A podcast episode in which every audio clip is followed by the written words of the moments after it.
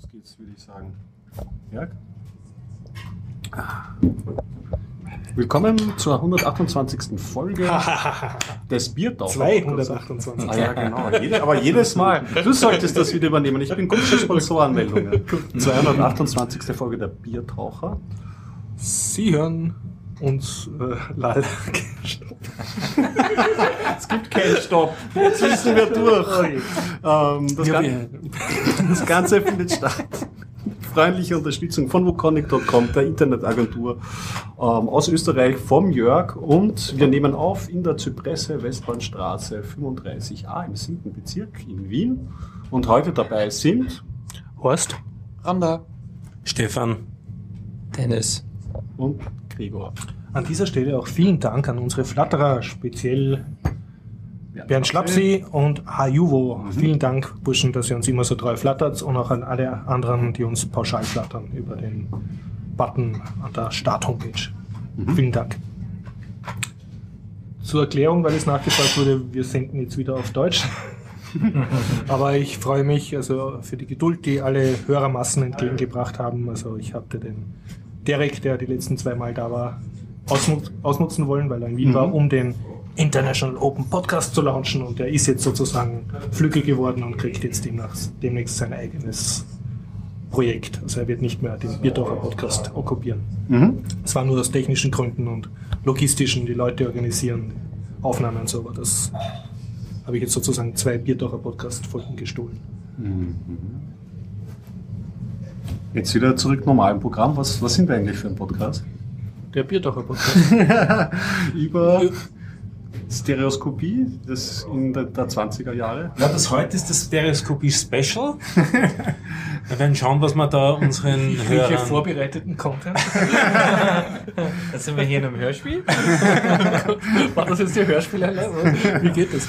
Naja, fangen wir an mit den Themen, oder? Mit der sagen. Themenliste. Äh, ja, den Themen, worüber wir heute reden werden. Mhm.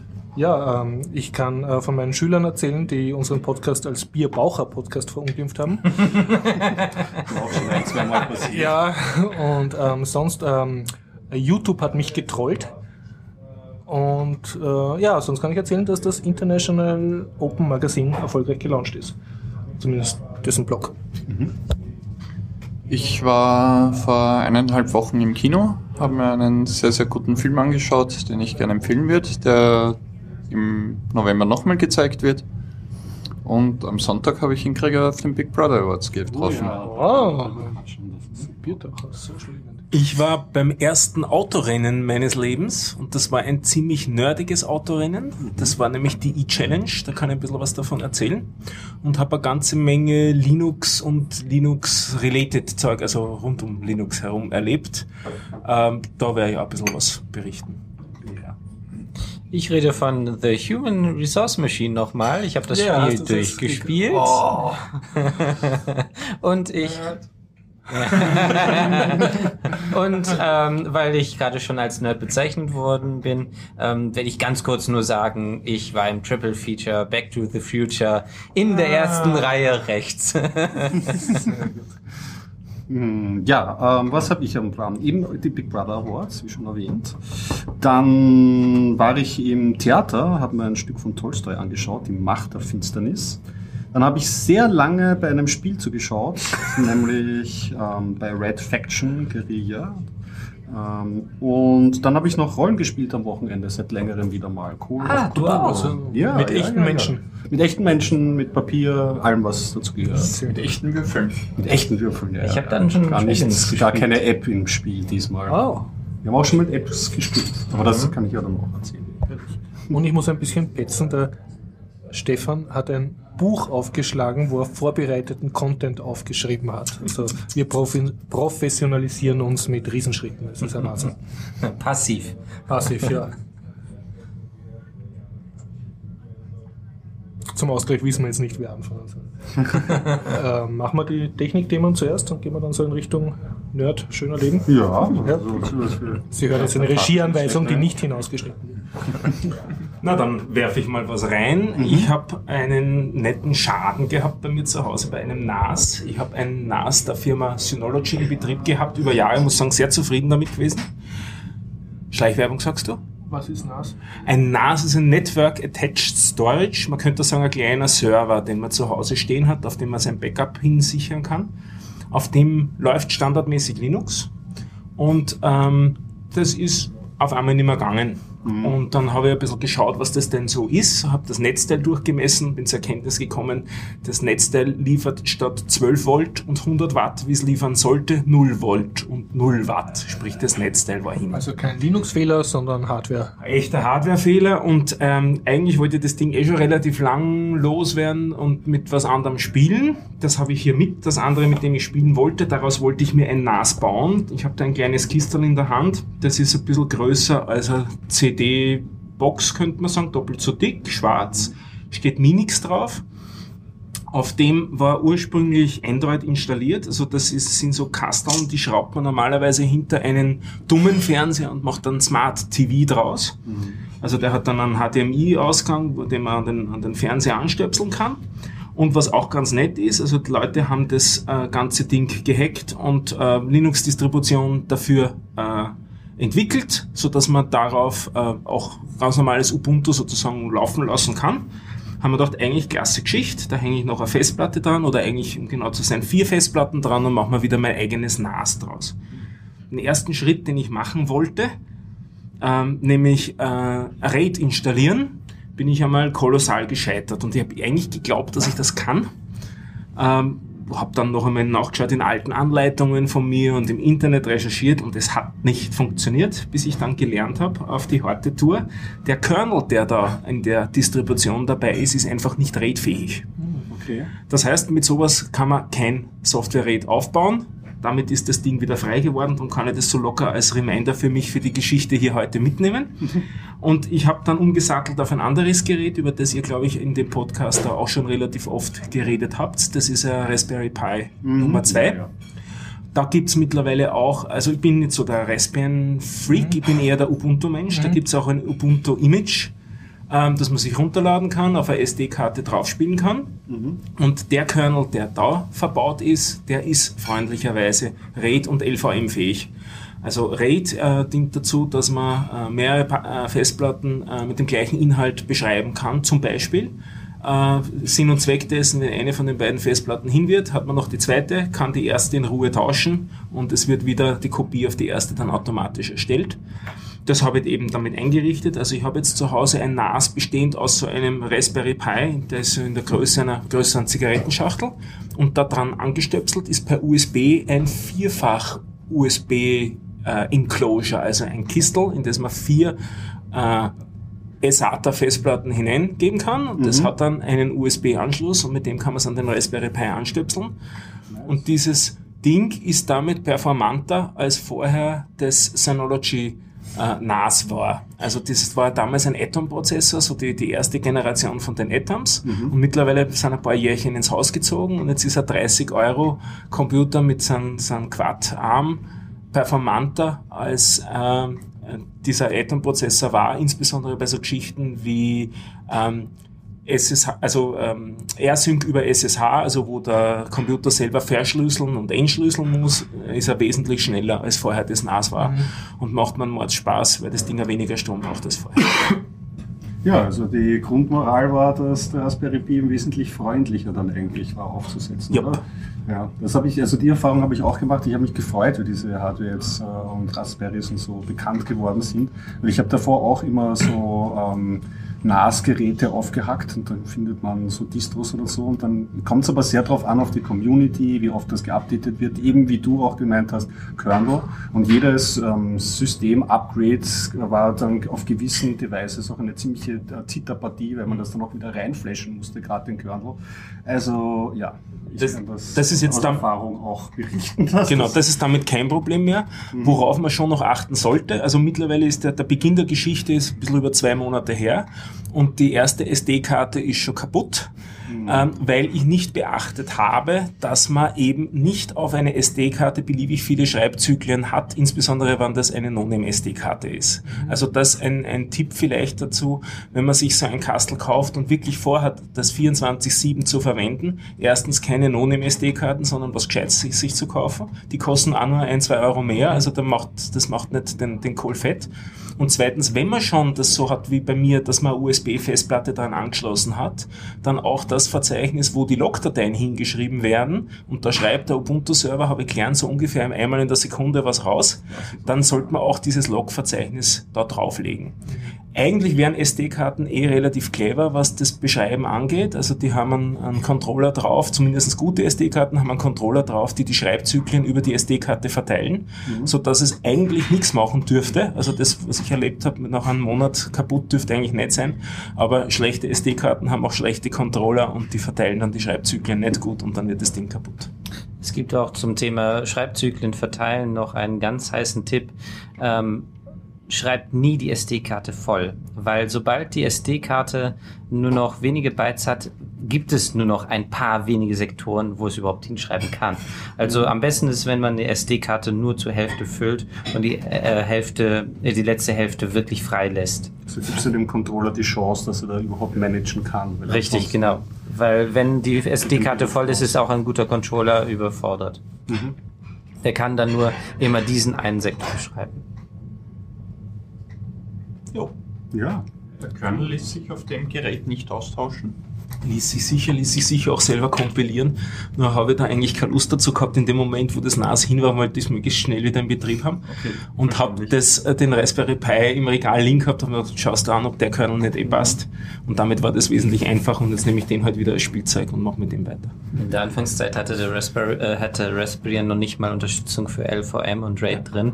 Da habe ich nämlich den Kernel für äh, den Raspberry Pi mal selber kompiliert ähm, auf dem Raspberry Pi. Das hat sieben Stunden gebraucht. Ja, ich habe ja auch noch einen zu Hause rumliegen und äh, ich bin noch etwas, ich schieb's von mir her, weil ich habe zurzeit als Home-Server ein Beaglebone Black ähm, zu Hause mhm. im Betrieb. Aber denk mir, so ein Raspberry 2 könnte ja doch ein bisschen mehr Performance liefern. Und die Übersiedlung ähm, ist noch in Planung und ich habe aber zurzeit dieses Mediencenter, die frühe, frühere XBMC und Kodi. jetzt nennt sich Kodi, genau. Und habe das in Betrieb genommen. Ach, und es ist super. Also es läuft wie Butter und ich habe da wirklich auch das User Interface, das war beim Einser ja auch schon möglich, das zu installieren, aber es hatte dann doch einen Hänger und das ist mir jetzt einmal bei den ersten Tagen oder ersten Wochen Betrieb nicht aufgefallen. Das läuft eigentlich wirklich sehr, sehr flüssig und ist auch ein sehr mächtiges Mediencenter mit sehr viel Plugin-Möglichkeiten. Also echt ein Wahnsinn. Ich bin mir noch nicht ganz sicher, ob ich der Mediencenter-Typ bin oder ich noch immer an meinen Dateien klebe. M-Player ist doch ja, irgendwie ja. charmanter. Ja, wir haben, na, wir, wir arbeiten zurzeit am anderen Spektrum. Also wenn wir irgendwie einen Film anschauen wollen, dann stecken wir einen Raspberry 1 an und dort gibt es unter der Konsole einen, einen Player, den OMX-Player, der spielt Filme ähm, in Spitzen, also superflüssig und im Frame-Buffer von der, von der Konsole ab. Also mhm. da kannst du direkt einfach in der Konsole einsteigen, ja, ins Verzeichnis und den Film starten und brauchst gar keine GUI. natürlich mhm. auch mehr. Wer es mag, ich mag's. ich kann berichten, dass ich heute vergeblich versucht habe, auf einem Raspberry Pi 2 mhm. äh, Scratch zum Laufen zu bringen. Also Scratch 2, die Webanwendung, die einen Flash-Player braucht. Ah, ja, was genau, laut Forum-Eintrag, das ist den Forum-Eintrag habe ich gemacht, uh, Flash should have been burned 15 years ago. das war die häufigste Antwort. Und es ist mir dann gelungen, ein gewisses, also es war mit Ubuntu Mate auf dem Raspberry Pi 2 und äh, wir haben es mit Firefox probiert, hat nicht funktioniert. Und dann haben wir ein Pepper Pepper Flash Player Plugin installiert, download und das hat sogar funktioniert. Also der hat dann, der Chromium hat dann gesagt, er hat jetzt ein Flash Player Plugin mhm. und leider ähm, ist das dann bei der Scratch ständig abgestürzt. Also wir haben Scratch doch nicht starten können damit. Das ja, war ein Versuch. Dieser Pepper Flash Player ist ja der aus dem Google Chrome extrahierte mhm. Flash Player, der von Google speziell unterstützt mhm. und weiterentwickelt wird, weil Adobe da ja selbst nicht mehr für Linux die Unterstützung ja. zur Verfügung stellt, mhm. macht das Google. Das ist allgemein so, dass ähm, äh, Google selber sich um den Flash Player in Chrome kümmert. Ja. Also nicht nur Linux, sondern auch unter Windows. Und äh, deswegen bekommen die Chrome-Benutzer mit dem Update vom Browser automatisch auch eine neue Flash-Version. Und das ist meistens sogar schneller als für alle anderen Browser, weil Adobe, denen ist das inzwischen so wurscht. Also ich kann euch nur empfehlen, entwickelt nichts mehr für Flash. Flash ist tot. Ja, da kann man wahrscheinlich jetzt drei Jahre zurückspulen und eine alte Folge von uns hören, was wir schon postuliert haben. Ja, ich kann nur für Es ist gerade geschafft, dass Flash weiterleben wird mit der Aussage. Ja, das sind Totgesagte Leben länger. Ah, okay, gut. Also Flash äh, lebt so gut wie nie zuvor. Ich kann zur Beruhigung äh, von äh, Scratch-Liebhabern sagen, ähm, Dankeschön. Es wird ähm, laut Derek, der ähm, Freunde vom MIT hat, wird es irgendwann eine Version Scratch 2.5 geben, die dann mit HTML5 läuft, anstatt mit Flash. Bis dann die ganz neue Version kommt, dieses G Plus, an dem es gerade arbeiten. Aber das wird noch wahrscheinlich noch ein paar Jahre dauern. Also hoffentlich ist dann mein letzter Grund, Flash zu verwenden, auch weg. Noch eine Linux-Geschichte? Ja! Also, ich habe zwei Rechner, auf denen waren 40 GB SSDs verbaut, die langsam aber sicher vollgelaufen sind. Und eigentlich habe ich nicht wirklich Lust gehabt, alles von der Pike auf neu zu installieren, weil es ist alles genau so eingerichtet auf beiden Rechnern, wie ich es haben will. Und jetzt gibt es ja relativ günstig größere SSDs zu kaufen. Habe ich mir zwei geklickt, zwei so 256 Gigabyte SSDs, die haben jetzt so 90 Euro gekostet, das kann ich mir gerade noch schön leisten. Und jetzt ist die Frage, wie kriegt man dann das alte System möglichst schnell auf die neuen SSDs drauf? Und zweitens, wie nützt man dann auch die volle Größe gleich am einfachsten? Und es ist halt schon ein paar Mal das äh, Schlagwort LVM gefallen. Das ist da sehr nützlich in dem Zusammenhang. LVM ist der Logical Volume Manager, also das ist so eine Abstraktionsschicht, die man noch äh, dazwischen einführt, zwischen der Festplatte und dem Dateisystem oder zwischen der Festplatte und der Partition, je nachdem, wo man es reinfädeln will. Und das war schon LVM per LVM installiert, mein System. Das habe ich zunächst einmal gesichert. Und zwar, da empfehle ich auch ein sehr hübsches Tool, das nennt sich Redo Backup, falls ihr das kennt. Das ist eine Linux-Distribution, letzte Version aus dem Jahr 2012, also eigentlich relativ alt, aber so viel hat sich auf Bit-Ebene auf den Festplatten eh nicht getan. Also da schreibt man einfach ein binäres Image entweder übers Netzwerk auf ein NAS oder auf eine zweite Festplatte, die man eingebaut hat, drinnen. Also das hat bei den 40 Gigabyte, die fast voll waren, auf dem relativ alten Rechner jeweils so eine Viertelstunde gebraucht, bis das rausgeschrieben war. Dann tauscht man die Platten aus, also die alte SSD raus, die neue SSD rein, wieder eine Viertelstunde und die Daten sind wieder da. Und dann äh, hat man ja natürlich hinten viel Platz auf der SSD, legt sich dort ein äh, Logical Volume an, ein zusätzliches, hängt das dazu in den, in die, in den beim per Logical Volume Manager in die in die Logical Volume Group heißt das so schön. Also da hat man so äh, hübsche Abstraktionsebenen, die man sich jedes Mal dann wieder anschauen muss, wie das genau im Detail äh, heißt. Auf jeden Fall kann man da dann ähm, das, das äh, Volume erweitern, auf dem man eigentlich das Dateisystem hat. Damit hat man dann schon die sozusagen eine virtuelle Festplatte, die die ganze Größe hat und auf der kann man dann das Dateisystem aufblasen und hat insgesamt mit einer Dreiviertelstunde Aufwand das Betriebssystem komplett übersiedelt und nützt die neue Plattengröße komplett. Also das war ein Genuss. Das kann man nebenbei machen und hat dann noch immer als Sicherheit das alte, alte SSD, die man zur Not wieder reinstecken könnte. War aber zweimal nicht notwendig. Also das als Trick zum, zum äh, Aufrüsten von Festplatten oder SSDs. Mhm. LVM, ja, ich habe damit jetzt auch zu tun. Ähm, und ich habe eine Frage dazu, vielleicht können Sie mir das beantworten. Wenn man einen Server hat, so im Live-Betrieb, und man hat, also das ist mit LVMs ähm, Partitionen aufgesetzt, und man hat noch unpartitionierten Bereich. Und man könnte den jetzt zu einem LVM-Partition dazuhängen. Geht das im Live-Betrieb? Ja. ja. Und das ist ein Reboot nicht notwendig? Es, es, kommt, Ah. es kommt teilweise auch aufs Dateisystem an, was du drauf fährst, aufs, Okay. äh, weil nicht jedes Dateisystem eben ein Online-Resizing unterstützt. Okay, ich glaube, es ist ein XT4, wenn ich Ja. nicht- Ähm, die unterstützen, vergrößern und, und sogar verkleinern. XFS zum Beispiel unterstützt online nur vergrößern, aber nicht verkleinern. Mhm. Also- nicht mal offline. Ja. Aber wer braucht das schon? Ja, aber das sind halt so Sachen, die man da bedenken muss, aber im Prinzip ist es äh, das Logical Volume dementsprechend äh, vergrößern dann mit GrowFS das X4 dementsprechend auch vergrößern und dann ist es fertig. Fertig, das, das wollte ich hören. Es, es könnt, könnte sogar auch die, äh, der Platz auf einer anderen äh, Festplatte liegen oder auf einer anderen SSD. Dann legt man dort ein zusätzliches Logical Volume drauf an, hängt dieses Genau. Logical Volume in, das, in, den, äh, in die Logical Volume Group dazu zur anderen und kann auf die Art und Weise die auch dann das Dateisystem Also vergrößern. ein Physical Vo- Volume. Phy- äh, Physical Volume, genau. Physical Ja, falscher Begriff. Ja. Neues Physical Volume, das in die Volume Group dazu hängen, das Logical Volume vergrößern und dann das Dateisystem Genau. vergrößern. Äh, Das Interessante ist, deine ähm, Herangehensweise, das Backup hätte ich auch gemacht, aber das Kopieren hätte ich nicht gemacht. Ich hätte im Betrieb die äh, zweite SSD einfach noch dazu gehangen, hätte darauf das PV erzeugt, dann das Ganze in die Gruppe, die bereits existiert, und dann PV-Move verwendet. Nämlich damit kann man komplette, äh, ein komplettes PV freiräumen. Dann wird das auf die anderen ähm, PVs verteilt, die existieren. Das heißt, man kann die alte äh, ähm, ähm, SSD freimachen, die wird auf die andere drauf kopiert, äh, Quatsch, verschoben und dann hängt man das alte einfach aus. Und ich empfehle XFS zu verwenden, weil es ist wirklich das Proble unproblematischste Dateisystem überhaupt. Und statt XFS Grow FS kann man auch direkt bei LV Extend, das ist zum Vergrößern der LVs, die Option minus klein r hinzufügen. Dann macht es nämlich alles automatisch.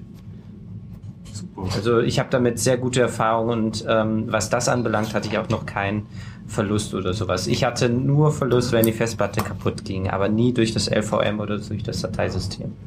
Also die Kombination ist wirklich seit zehn Jahren bei mir im Einsatz. Ja. XFS also, ich, das Mhm. habe ich glaube ich noch nie verwendet, XFS. Es ist viel, viel besser als Ext4, weil ähm, das, was RiserFS und Ext4 versucht haben, hatte XFS von Anfang an schon. Reiser FS, das, das habe ich relativ am Anfang immer verwendet. noch mit Hinweis, ja. Aber der Reiser ja natürlich. Ja, ja. Das war dann nicht so eine Ich lasse den Witz jetzt weg. ja. Lange Zeit ein Reißwolf FS. Also wenn der Witz schon kommt, dann äh, kann ich ja den anderen noch erzählen. Ah, er fällt mir nicht ein, beim nächsten Mal. Ja, wann, wann, wann kommt denn endlich äh, äh, ähm, das Beta Butter FS in die Beta? Ist das schon benutzbar? Hat das schon jemand mal ausprobiert? Äh, Ich habe es mal vor drei Jahren oder so ausprobiert und damals ähm, war das im Prinzip ein tief, äh, tiefer Schlag in die Magengrube, ähm, nachdem das ButterFS äh, plötzlich unbrauchbar war. Inzwischen lässt sich das reparieren. Ich habe diese das Datei, äh, die Platte rausgenommen und die Platte einfach nur gesagt, okay, das ist jetzt archiviert. Sobald ich es reparieren kann, ähm, repariere ich es. Ich habe das aber nicht machen müssen, weil ich Backups habe. Äh, Es hat mich nur interessiert, aber seitdem habe ich es nicht mehr verwendet. Natürlich, ButterFS hat den großen Vorteil, dass man ein LVM gar nicht benötigt. Man kann mit ButterFS das machen, was man mit LVM plus XFS macht, auch machen. Ähm, wie praktikabel das ist, kann man sich drüber streiten. Ich finde es ein bisschen schon fast wieder komplizierter, aber es ist leichter zu verstehen zumindest. Also ButterFS, ja, wäre mal ein Blick wert, aber ich würde es jetzt produktiv noch nicht einsetzen. Okay. Also X2 für bestimmte Fälle und XFS, das ist eine schöne Kombination. Ja, also wieder mal in einem Jahr so reinschauen bei Butter FS, was sich tut oder so. Ja, man schielt ja immer so ein bisschen neidisch auf das ZFS, oder? Das sind Ja. Solaris-Systemen und hätte gern auch sowas Schickes, Neues, aber es dauert. Dateisystemeentwicklung ist etwas, es ist so wie X-Server, kommt mir vor. Da muss man in anderen Zeiträumen denken. Also das ist auch so eine Sache, ähm, es muss unbedingt was Neues sein. Und statt das, was wirklich stabil läuft. Also ich setze lieber auf stabile Sachen, was ich seit Ewigkeiten benutze. Ähm, und wo ich weiß, es ist stabil, schnell und es reicht völlig aus. Der Nachteil bei LVM und XFS ist das Kopieren. Also wenn man Backup davon machen möchte, da ist ButterFS ein bisschen besser. Aber XFS bringt ja selber ein, ein eigenes Backup-Tool äh, mit, welches wirklich unschlagbar ist. Also XFS Dump heißt das. Ähm, und das erzeugt eine Datei, die besser ist als DD, weil man kann sie jederzeit restoren und sie ist kleiner als das Dateisystem war, weil es nämlich alles, was nicht beschrieben worden ist, gar nicht Ah, erspeichert. Okay, das ist natürlich ein bisschen schlauer als Idee. Und es unterstützt auch noch gleichzeitig inkrementelle Backups. Also es ist sehr von Vorteil. Und dann Restore. Und das Ganze geht natürlich online, im Gegensatz zu DD. Ja, kleiner Trivialtipp noch, wenn man DD verwendet, und, ähm, um Images ähm, zu kopieren, auch immer die Byte-Size angeben, ist ein kluger Tipp. ich habe einmal so meine, ich weiß nicht, 2 Terabyte Platte ähm, ein, mit DD ohne Byte-Size-Angabe mal angestartet oder so. Und so nach eineinhalb Tagen gedacht, okay, naja, es dauert, es dauert. Meinst du Sektor-Size? Ja, genau. Also Ja. B, äh, BBS ist das Genau, die Option. richtig. Ja, ja. Block Size ist Block das. Size ist das, okay. Damit, äh, weil heutzutage haben sie alle 4K, nicht mehr 512 Byte. Also früher hatten die Festplatten 512 Byte Mhm. Blöcke und jetzt haben sie 4K Blöcke. Also ist 4K auch das, äh, der richtige Parameter zum Angeben. Ähm, damit ist es auf jeden Fall schneller. ja, ja. Aber es ist auch kein Fehler, es bei den, mit, bei den alten Festplatten 4K-Blöcke anzugeben, ähm, weil das macht nichts, weil man muss sich vorstellen, er greift immer auf einen Block zu. Wenn man sagt 4K seien die Blöcke groß, dann liest er halt alle vier Blöcke ein, aber dann braucht er nur mehr RAM. Während bei 512 12 Block Size und 4K echten Blöcken, dann muss er viermal auf diesen einen Block. Er liest nämlich immer den ganzen Block ein. Okay. So, lieber Hörer, ausgestiegen. Gratulation. Wieder? 4K sind ja 8 Blöcke und nicht 4, wenn es 512 sonst Ja, wäre. stimmt, genau, klar. Ja. Entschuldigung, es sind acht Blöcke. So, Horst. Wie war denn ein Sandwich? Der Horst hat Sehr jetzt gut. DD angestartet und wartet, dass das endlich rüberkopiert wird. Nein, ich habe einen Sandwich verdrückt, weil ich ein bisschen entfernt vom Tisch, um nicht die Kaugeräusche im Podcast zu haben. Sandwich von Garibus sehr zu empfehlen. Gibt's noch Tech-Themen? Einen DD-Tipp will ich noch reindrücken. Ja. Wenn das nervt, dass das DD keine Fortschrittsanzeige hat, Ja! da gibt es ein nettes Alternativtool, das heißt. DDFLDD. Ach so, das kenn ich Werden wir wieder mal in, den, in die Shownotes genau reingeben dann. Ähm, das im Prinzip äh, kompatibel ist zum DD, aber eben den Fortschritt hat Oh. der, äh, der Fortschrittsanzeige Aha. einzubauen. Man kann es auch mit diversen Tricks beim Original DD erreichen, indem man Genau, da User gibt's so 1 Tipps. DD. Ja, ja, genau. Aber es geht, es gibt eben dieses, dieses äh, Ersatztool und das ist recht ne nett beim Zuschauen, wenn man eben wissen will, geht es jetzt noch ein Kaffeehaus, geht sich äh, über Nacht schlafen aus oder was ist, sind so die nächsten Projekte, die man mit dem Rechner machen kann. Ich kenne nur DD Rescue und das ist auch ganz gut, um zum Beispiel ähm, kaputte DVDs zu ähm, auszulesen. ach cool. Ja, weil das versucht von vorne es einmal und dann von hinten. Und äh, da kaputte DVDs meistens dann doch von der einen Richtung nur schlecht gelesen werden können und von der anderen wieder korrekt, funktioniert es meistens ganz gut. Also ist auch eine Empfehlung. Und es zeigt natürlich die ganze Zeit an, wie weit es ist. Und gleichzeitig hat es auch noch eine äh, Funktion, man kann als dritte Datei angeben, eine Log-Datei und dann loggt es mit, was es gemacht hat. Und wenn man die, Rescue mit der Log-Datei wieder startet, dann macht er dort weiter, wo er ähm, als letztes war. Das heißt, man kann auch es fortführen. Ist auch sehr gut für Festplatten natürlich. Tech-Meldungen noch? Ich kann erzählen, dass ich sehr viel mit Pelican Block Engine herumgespielt habe die letzten Tage. Was ist das genau? Ähm, das ist ein statisches Blocksystem. Ich habe schon mal drüber erzählt. Ähm, habe ich auch für meinen privaten Blog am Laufen, aber das Schöne an statischen Blocksystemen im Gegensatz zu WordPress ist, wenn sie einmal laufen, brauchst du sie nicht anrühren. Es sind keine PHP-Abfragen, da brauchst keine Datenbank pflegen. Der erzeugt statische Seiten, die schiebst du auf einen FTP-Server und du kannst das Ganze in Ruhe lassen. Das heißt, du musst dich mit Datenbank auseinandersetzen, kein PHP Absolut konfigurieren. nichts, nein. Also nicht den ganzen WordPress-Tanz durchführen oder Genau, CMS-Tanz genau. Du Allgemeinen. musst dich nicht äh, sorgen um irgendwelche Vulnerabilities, die plötzlich auftauchen, dass du dann irgendwelche uralten, schon vergessenen Kundenprojekte updaten musst. Ja, es gibt ja oft auch den Anwendungsfall, dass die Leute gar keine riesige Webseite wollen, sondern einfach nur so eine Art Visitenkarte im Netz. Da Genau, jetzt ja. zum Beispiel ein, zwei Freunde im Freundeskreis, die das haben wollen. Dafür würdest du es empfehlen. Sehr, also da hast du WordPressen dann gemacht? Oder? Na, na ich habe noch gar nichts gemacht. Mhm. Also ich habe mir gedacht, Zweifelsfall mal auswarten. Alter Support, Supporter-Trick.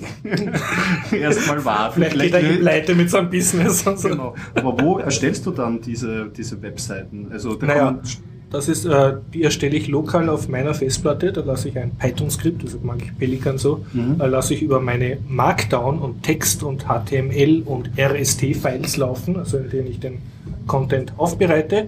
Und der rattert da einmal drüber und das geht relativ geschwind. Und dann habe ich einen Output-Folder und diesen Output-Folder schiebe ich mehr oder weniger auf den FTP-Server drauf. Also es geht ein bisschen eleganter. Das ist ein eigener Editor oder machst du das im. HTML-Editor?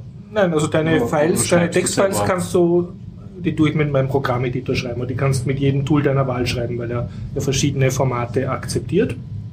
Und er hat so eine gewisse Filestruktur, die ist halt Gehirnenmuster, ist aber nicht sehr schwierig. Im Wesentlichen, dass die Bilder in einem Folder liegen und du lässt sozusagen über deine, wie soll ich das jetzt sagen, über deine Textfiles und HTML-Files lässt du einmal das Python-Skript drüber rennen. Es macht die kompletten fertigen HTML-Files und die HTML-Files schiebst du am Server. Okay. Das ist der Gedanke dahinter. Kenne ich ein ähnliches Projekt, das nennt sich IkiWiki. IkiWiki. IkiWiki. Ja, Das ist auch ein, ein Wiki-Generator, wo du auch eigentlich im Hintergrund Markdown-Files oder ähnliches hast Ja. und dann rufst du eben das IkiWiki auf, das kompiliert dir die Files und die kannst du dann auch dementsprechend publishen. das heißt, du hast Das ein statisches Wiki. Im Prinzip ja. Es kann auch eine CGI-Datei generieren, über die man dann weiter editieren kann. Aber im Grunde ist es, äh, läuft es auf Git-Basis. Ähm, man, also im Prinzip pusht man seine Änderungen an ein Git-Repository. Dort Okay. gibt es dann den Trigger, der den Compiler aufruft und das dementsprechend dann auch wieder published. Das, ist, das Ganze ist auf Perl-Basis und es gibt zig verschiedene Plugins schon dafür, für Gallery und sonstiges.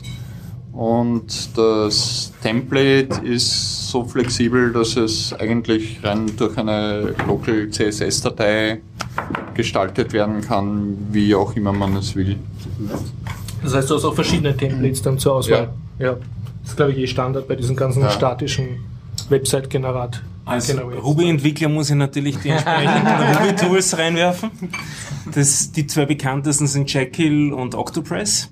Mit dem gleichen Prinzip. Also man schreibt wieder Markdown oder ähnliche Formate, äh, kompiliert das Ganze mit dem Template zusammen, diesmal natürlich in Ruby und erzeugt daraus die HTML-Files, die man dann mit den CSS-Dateien und eventuell auch JavaScript-Dateien hochlädt auf den Server.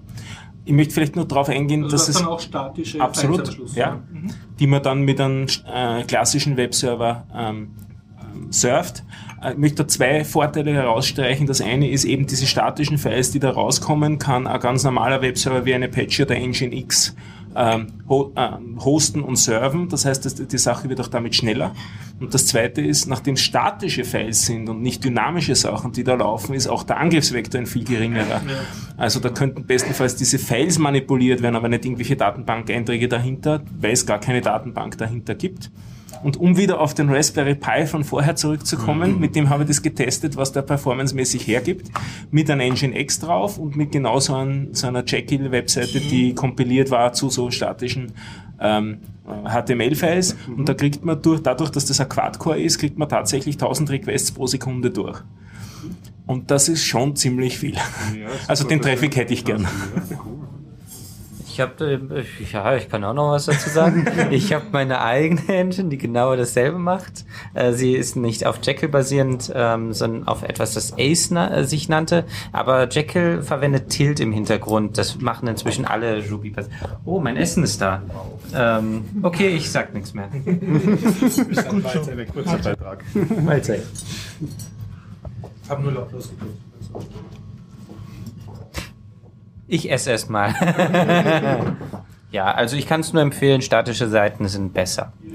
Was haben statische Seiten für Nachteile? Vielleicht sollte man das auch sagen. Also alles, was wie ein Wiki sehr interaktiv ist, dass der User sozusagen Inhalte erstellen kann, die dann dort bleiben soll.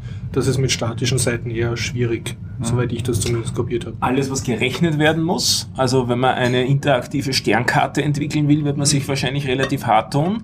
Die müsste dann beim Client äh, gerechnet werden. Also man müsste dann JavaScript einbauen und die ganze Sache im Browser laufen lassen. Und was auch ein Problem darstellt, ist, wenn eine Datenbank dahinter steckt. Also klassischer Anwendungsfall, weil du zuerst gesagt hast, glaube ich, Blog hast du das Beispiel genannt. Oft will man bei einem Blog dann eine Kommentarfunktion dazu haben. Das heißt, da wird man sich relativ schwer tun. Da gibt's dann so Ausweichmöglichkeiten, wie dass man äh, eine Kommentar-Engine einbettet, die... Wie, genau. Dass man das überhaupt auslagert. Genau.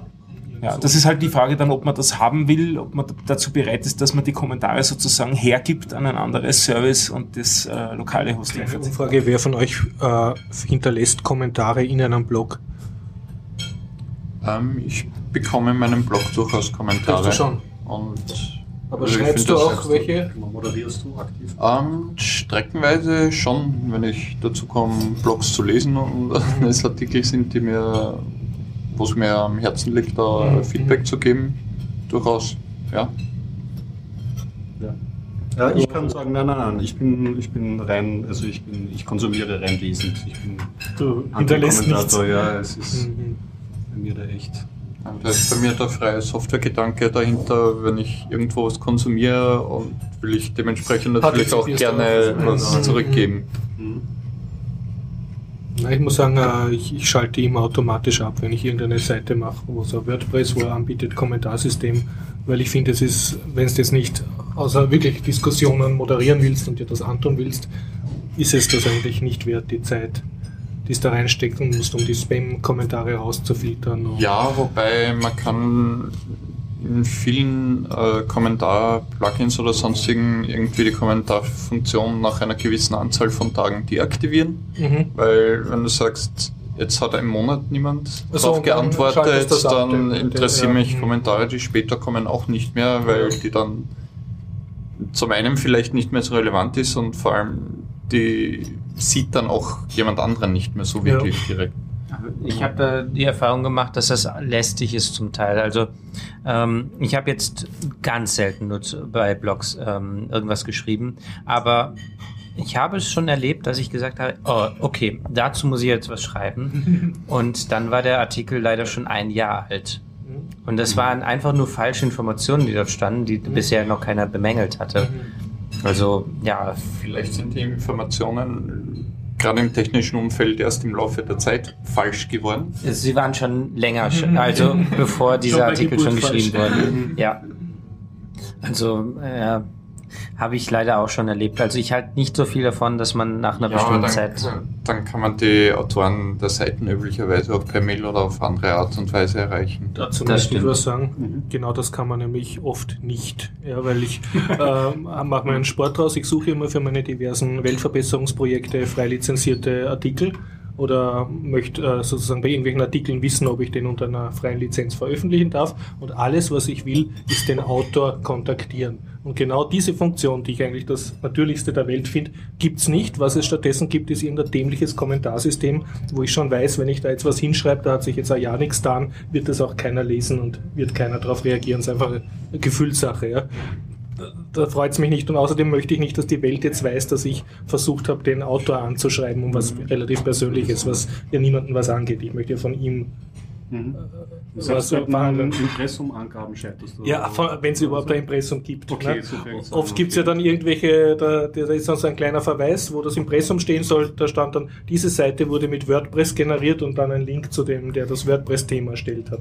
Aber das ist ja nicht das, was ich wissen will. Ich möchte mit dem Verantwortlichen reden. Ne? Okay, ich gebe zu, ich bin in meiner rosaroten Wolke. Die Blogs, die ich lese, laufen alle über Planet Debian und da kenne ich die Leute dann größtenteils persönlich. Ja, also ich, ich glaube auch bei der FSFE ist es so, dass man, eine, dass man dort relativ gut dann den, der das geschrieben hat, auch irgendwie erreicht, weil der so wo einen sogar E-Mail und PGP-Key veröffentlicht hat. Aber es gibt halt unzählige Blogs, wo das extrem schwer ist, speziell wenn das so werbe, werbeverseuchte Halbfirmen-Blogs sind, wirklich den Autor zu erreichen. Und, und das gimpft mich halt. Und ja, also bitte, falls ihr Blogs betreibt, äh, bitte schreibt seine Kontaktadresse hin. Und am, am liebsten habe ich, also am meisten ärgere ich mich über die Leute, die dann sagen, ja, yeah, äh, ich mag meine E-Mail-Adresse nicht publizieren, sonst kriege ich so viel Spam. Der legt da, legt da eine neue E-Mail-Adresse an, das dauert einen Mausklick und publiziere sie. Ah. ja. Ja. Ist, Ich habe in der Zwischenzeit überlegt, was, ob ich doch kommentiert habe.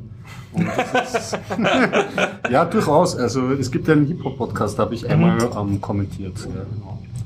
Also wenn jetzt unsere Hörermassen hinsurfen, Gregor Themenvorschlag gemacht. Kommentar. Ja. Ich habe ihn kommentieren auf Podcasts. Kann man auf dem Biertaucher-Podcast kommentieren? Eine gute Frage. Nein, ja. äh, kann man nicht, äh, weil naja, über die, über, auf Google Plus. auf Google Plus, ja, also in einem Social Network auf deiner YouTube. Wahl, auf YouTube, wo auch immer, kannst du das natürlich tun. Aber das hat für uns den großen Vorteil, dass mein Wiki ist eh schon, äh, wie soll ich sagen, klapprig genug. und da mag ich jetzt nicht noch mich mit, mit, äh, mit Spam-Massen und User-Anmeldungen und so herumschlagen. Ich kann mich erinnern, aber zeitlang hatten wir Discuss im Einsatz. Wir hatten aber es Gell? kam nicht wirklich was raus. Also es ist ja auch das Problem, wenn du so ein Discuss einbaust, ich habe das beim Python Gamebuch, da betreibe, das betreibe ich immer noch und da kommen auch ab und zu irgendwelche Kommentare. Mhm. Äh, du weißt ja nicht, wer das ist. Der, der kann sich unter Discuster ja mit irgendwas anmelden, mit irgendeiner Identität und da ist schon ein Vorteil, wenn du jetzt ein großes Social Network sozusagen hast, wo du das outsourced, dieses ganze Kommentarfunktion, ist die Wahrscheinlichkeit größer, dass der dort mit einer, wie soll ich sagen, mit einer kohärenten Identität auftritt. Also du siehst dann, wer das ist oder dass der schon überhaupt was macht. macht. Und sonst, es kann irgendein Troll sein, irgend, irgendjemand. Ja, das ist habe eher ich, unangenehm. das habe ich bei der Kommentarfunktion in meinem Blog auch häufig, dass ich mir denke so, hm, der Kommentar ist recht interessant, ich würde mit der Person gerne in Mhm. Kontakt treten, Ja. aber nachdem ich da bewusst auch irgendwie keine E-Mail-Adressen entgegennehme, weil Mhm. ich die natürlich nicht publizieren wollen würde, Ja. wegen Spam und sonstigen, äh, und die Leute nicht dazu zwingen will, eine E-Mail-Adresse Mhm. reinzuschreiben, fällt es mir halt dann manchmal schwer, mit den Leuten in Kontakt zu treten, aber es ist trotzdem recht angenehm, hin und wieder Feedback zu bekommen. Klar, ja. Also ich möchte das auch trennen. Ich, ich glaube, wir alle Biertaucher haben gerne Feedback. So ist nicht. Ne? Mhm. Es Ja, ist, eine, es ist halt der Aufwand, ein Ja. anonymes oder ein missbrauchbares Kommentarsystem zu pflegen und das System reinzuhalten.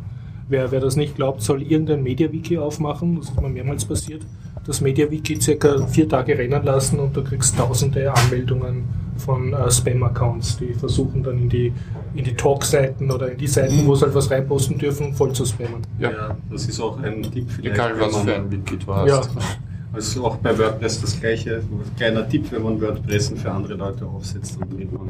Es, ge- es gehört zum guten Ton, dass man gleich einmal die Kommentarfunktion abdreht, weil die Leute dann sofort überrannt. Aber so viel zum, so zum Thema stylisch. Kommentarsystem. Ne? Was mich, ja. Ich habe dazu auch äh, aus der technischen Sicht ein paar Kommentare jetzt dazu. Ich selber habe sowas gar nicht. Ich habe nur eine Homepage und die ist statisch. Ähm, aber meine Freundin hat ein Gästebuch. Und ähm, sie ist, anfangs lief das ganz gut. Spammer, äh, also jedes Mal, wenn jemand was geschrieben hat, wurde es in eine E-Mail reingesch äh, E-Mail reingeschrieben und dann hat sie auf die E-Mail einfach äh, reagiert. Sie hat also den Beitrag gelöscht, wenn Spam war. Und man kamen so viele rein, dass sie hingegangen ist, hat und gesagt, okay, ich muss was dagegen tun. Und was für Techniken gibt es dafür? Es gibt die äh, Captures, die sind nicht hundertprozentig sicher. Also sie hat aber, äh, und aufwendig, aber sie hat eine wirklich interessante Idee gehabt. Und zwar ein Feld, wo daneben stand, dieses Feld bitte nicht ausfüllen. Wenn dieses Feld ausgefüllt war, war Spam. Mhm. Es, ähm, davor hatte sie eine andere Technik. Sie hatte ein Input-Field, welches äh, per CSS ausgeblendet worden ist. Das heißt, man konnte es nicht mal ausfüllen. Das hat gereicht. Aber das hat dann auch nicht mehr gereicht, weil die schon erkannten, ah, das sieht man sowieso nicht. Das Ähm, fülle ich auch nicht aus. okay. Genau. Also die, die Spam-Skripte sind schlauer geworden. Ja, genau. Inzwischen ähm, ist dieses Feld ähm, auch nicht mehr hundertprozentig sicher. Mhm. Also es gibt Spam, der wirklich von einem Menschen ausgefüllt wird. So weit ist man inzwischen. Das heißt, da gibt es in China Spam-Farmern mit angeketteten. Ja, man kann ja schon. Oder man Ähm, bettet so mit Cross-Site irgendwie die Captures auf anderen Seiten ein und lässt das dort ja, Menschen. Captures hat sie Genau. gar nicht erst. Ähm, ähm, es gibt ja diesen Ansatz, dass auf diversen Porno-Webseiten Captures über diese Schichte irgendwie ausgewertet werden und verbraucht werden, um, um, um dann Genau. drüber zu spammen. Mhm. Dass die Leute, dadurch, dass sie das Capture ähm, ausfüllen, eben Zugriff auf, Spa- äh, auf Pornos bekommen und dadurch eben halt dementsprechend relativ viel darüber ausgewertet werden. Ja, ich glaube, das Spiel wird uns noch länger beschäftigen und es Ja. wird wirklich, also mittlerweile sind ja die Captures teilweise verflucht schwer. Ja, ich scheine Schon auch so den ja, Das bedeutet, dass die Maschinen intelligenter geworden sind. Definitiv, definitiv. Apropos zum Maschinenintelligenter. Ähm, ich habe mich so gefreut, da ist jetzt eine neue Folge vom Chaos Radio Express rausgekommen, seit langem wieder mal an der Deep Breed Love. Und das Thema ist Big Data und neuronale Netze und maschinelles Lernen. Und ähm, ich mag den Love ja schon so ganz gern irgendwie und die Freak Show ist ein ganz netter so Quatsch-Podcast, also so, dass wo Leute sich miteinander unterhalten.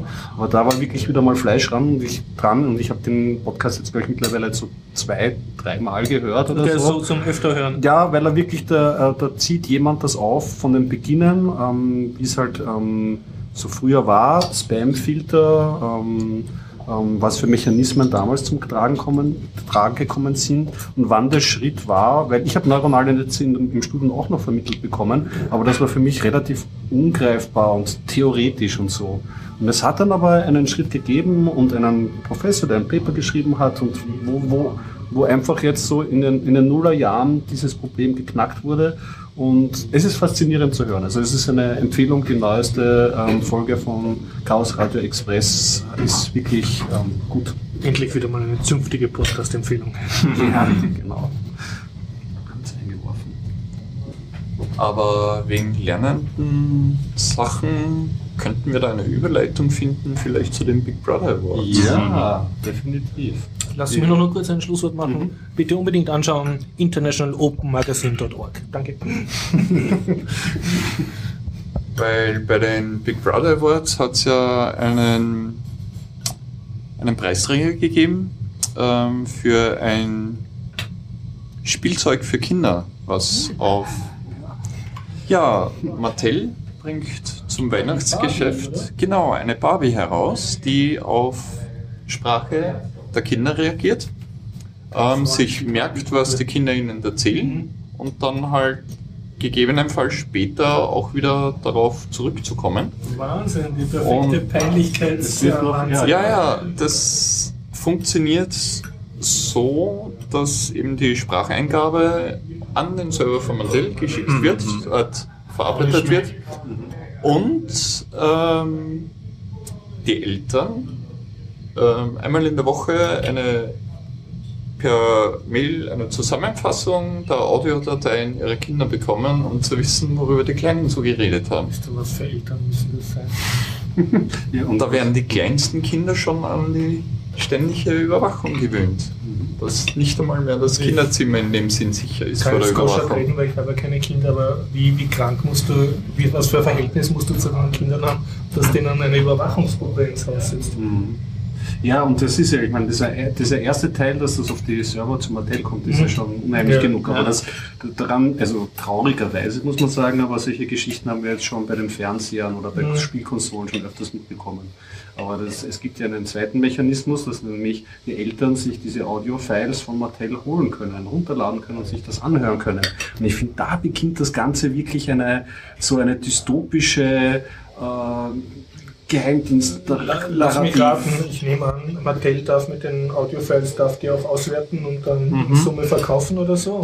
Ja, Schlüsse zu ziehen über das Kaufkraft in dem Haushalt kaufen. oder so? Also, das war wirklich der, die, der, der Kandidat, der mich am meisten Mhm. geschockt hat. Ja. Das sind so Sachen, da, da, da kann ich auch nicht glauben, dass es zu diesem Produkt geht. Das ist irgendwie so, ich weiß, das ist ausgelatscht, aber NSE beispielsweise oder VW, es gibt mittlerweile nichts, was too big to fail ist.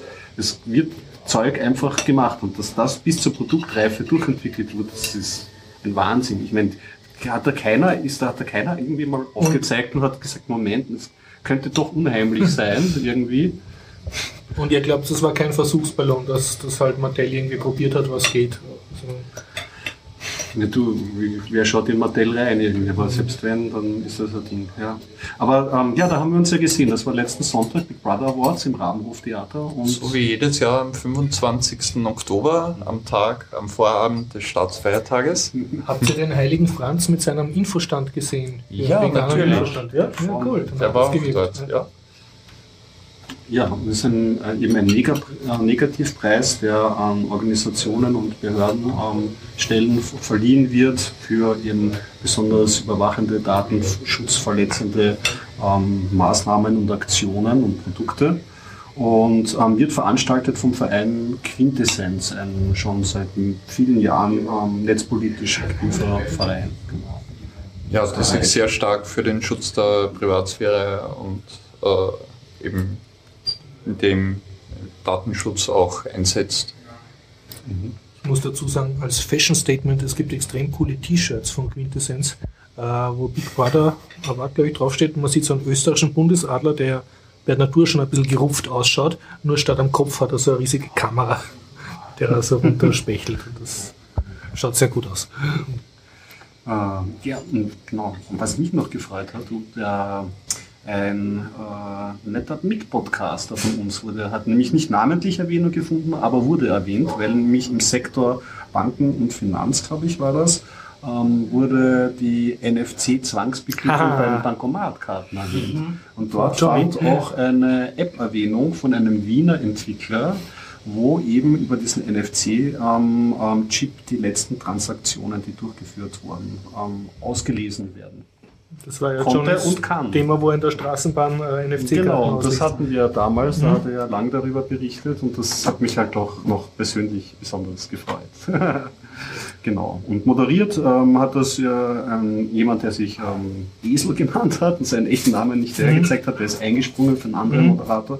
Da hatte ich am Anfang ein bisschen Sorge oder so, weil er in so einem Nerd-Anzug mit Maschel und so Mhm. aufgetreten ist. Aber irgendwie hat er das Ganze dann doch mit viel Hintergrundwissen und, und so. Ich fand ihn dann gut. Ich fand das Ganze. Also es war keine flott. so Schauspielerin oder. Nein, der Esel ist ein Künstler in Wien, der Der durch diverse Kunstprojekte äh, durchaus auch namhaft ist äh, Mhm. und, und bekannt in gewissen Bereichen. Also Ja. Hat Weil mich das hat mich echt erstaunt, weil ich am Anfang immer so ein bisschen skeptisch war und dann hat er aber so viel Hintergrundwissen und Kontext ge geboten zu den einzelnen Beiträgen und eigentlich sehr schlau eigentlich auch dazu kommentiert und das Ganze besprochen. Das war wirklich eine, eine gute, gute, flotte Veranstaltung. Ja. Ich hoffe, ich verwechsle jetzt nichts, aber ich habe einen Esel in meinem äh, News-Feed drinnen und der äh, postet praktisch über jedes irgendwie Kunst, künstlerische Event in Wien. Ist das derselbe Esel.at? ziemlich sicher, ziemlich sicher. Also er ist im Kunstsektor Ja. selbst unterwegs und, und ist da auf jeden Fall, ich glaube, er ist auch in der Electric Avenue im, Mhm, im ja. Museumsquartier anzutreffen. Aber sein Service ist praktisch das, wofür man sich früher den Falter hat kaufen müssen oder wissen willst, was in Wien los ist. Genau. Und eine Überraschung hat es am Ende nämlich noch gegeben. Da hat- waren eigentlich schon alle Kandidaten irgendwie so ähm, nominiert und alles besprochen. Und dann ist noch überraschenderweise ähm, aufgetreten der Max Schrems. Hm, ja, von Europe vs. Facebook. Genau. Und der Regisseur, ich glaube, er heißt Werner Bote. Ich bin mir da aber nicht. Ja. ja Werner Bote. Oder Walter? Walter Bote? Bote. Ich bin mir jetzt auch nicht natürlich 100% alles. sicher. Oh ja, Plastik. Werner Bote. Ich habe das da. Ja. Genau. Mein Pocket liegt nicht hoffentlich. Ähm, ja, genau. Und der Werner Bote hat eben ähm, zusammen mit der Quintessenz angekündigt, es wird eine Dokumentation von ihm geben über das Thema Datenschutz, was schon mal sehr spannend ist. Und ähm, ja, der Max Schrems hat ein bisschen eben über seine Klage und, ähm, gegen Facebook und den ganzen Verlauf ähm, ähm, ähm, gesprochen. Und das war das war, muss ich sagen, das war, ähm, der Max Schrems hat mich auf seine Weise nämlich auch beeindruckt. Erst einmal irgendwie war er besonders ehrlich, weil er ähm, gleich von dem Herrn der Quintessenz gefragt wurde, ob er jetzt einen persönlichen Groll während dieser Zeit hatte gegen Facebook und so. Da hat er gemeint, na, wenn man das hätte, dann würde man wahnsinnig werden bei der Juristerei und wie lange das dauert. Er hat das einfach eigentlich auch ein bisschen wie ein Spiel gesehen. Er hat gemeint, das musste eigentlich durchgehen. Er wirft oben ein paar so seinen Input rein und schaut, was unten rauskommt und, und hat das Ganze recht gut beschrieben. Und was auch ähm, mir hängen geblieben ist und was ich auch einen ziemlich ähm, so einen praktischen, realistischen Ansatz fand, dass ähm, jetzt ist, ist es ja so, der Status jetzt, dass dieses ähm, Safe Harbor Abkommen gekippt ist. Ja? Und dann hat man ihn natürlich gefragt, ob er jetzt glaubt, dass Safe Harbor 2 kommt oder so. Das natürlich nicht. Ähm, er hat auch gesagt, dass jetzt während diesen Prozessen waren viel, sehr viele Instanzen von der juristischen Seite, von Richtern her, die durchaus auch ähm, über die Materie Bescheid gewusst haben und auch konstruktiv mitgearbeitet haben und aufgedeckt haben, dass eigentlich dieses erste Abkommen ja ähm, zwar legitim war, aber auf amerikanischer Seite niemals geprüft wurde, Mhm. ob diese Voraussetzungen überhaupt gegeben waren und so. Und er meint, die realistischen, realistischsten Auswirkungen, die es gibt von dieser Ich, Ja. glaube, er hat gemeint, äh, dass es eigentlich nicht legitim war und dass es gar nicht so beschlossen hätte werden dürfen, dass die Berechtigung es dafür, geprüft es so zu beschließen, gar Das nicht ist das gegeben war. sozusagen. Ja. Ja. Okay, dann, dann, dann war das so. Und den Punkt, den er aber gemacht hat, ist, was, was sind jetzt die Auswirkungen davon, dass es gekippt ist? Hat er gemeint, na ja, ähm, viele ähm, Firmen, die in Amerika sitzen und Apps entwickeln, die aber auch in Europa gekauft werden, transferieren ihre Daten ja auf ihre eigenen Server. Und die sind jetzt in einer Rechtsunsicherheit. Und er meint, es könnte eine Chance geben, dass natürlich die Wirtschaft und die Technologieunternehmen dort jetzt Lobbyarbeit betreiben, sodass hier Rechtssicherheit geschaffen wird. Und das, ja, ich, ist mir einerseits vielleicht nicht so freudig, dass über, diese, über diesen Weg ähm, Sachen erreicht werden, aber ich fand das eigentlich so ähm, ehrlich realistisch. Ja, genau. Ja, Werner Potte, um nochmal zurückzukommen, äh, ist ein Dokumentarfilmer. Ähm, Macht sehr gute Filme. Ähm, der bekannteste Film von ihm ist Plastic Planet, äh, wo er eben über die, die Plastikverschmutzung und was da jetzt passiert, auch wie das auf die Umwelt einen Einfluss auf die persönliche, äh, auf die Menschen in dem Sinn auch einen Einfluss haben. Also der Film ist auf jeden Fall sehr, sehr sehenswert und empfehlenswert. Ich habe ihn vor einiger Zeit äh, komplett auf YouTube gefunden. Also es gibt ihn irgendwie definitiv äh, zum Sehen und er ist wirklich empfehlenswert. Ähm, und wem der Film was sagt, der wird sich sicher dementsprechend dann sicher auch auf diesen Datenschutz-Dokumentationsfilm von ihm freuen. Kannst du den Namen nochmal sagen von dem Film? Ähm, Haben Sie den Titel genannt? bin mir nicht nicht sicher. genau. Ich glaube, sie haben einen konkreten Titel gar nicht so Mhm. direkt Ja. genannt. Aber er kommt am 25. Dezember, Das wäre 25. Mhm. oder 26. Also nach Weihnachten Mhm. kommt er bei uns dann in die Kinos. Wenn ich jetzt nicht total verwechsel von Werner Botig, ist glaube ich einen sehr schönen Film über Überbevölkerung, wo er diesem Mythos Stimmt. Überbevölkerung nachgeht und das, mit sehr hübschen war, Szenen. Das war auch der zweite Film von ihm, der erwähnt worden ist. Der ist auch sehr für einen Dokumentarfilm gewissermaßen poetische Elemente drin. Also Mhm. er redet in Afrika mit Leuten, äh, wo die Leute sind und warum da so viel Platz ist und so. Ja. Na, aber auf jeden Fall. Also ein- du warst ein- äh, begeistert von Ja, wieder mal. Ja. Jetzt hätte ich schon zum dritten Mal. Ja. Das ist, finde ich, eine Zahlt sich aus. Und war freier Eintritt, oder? Ja, Ja, ist.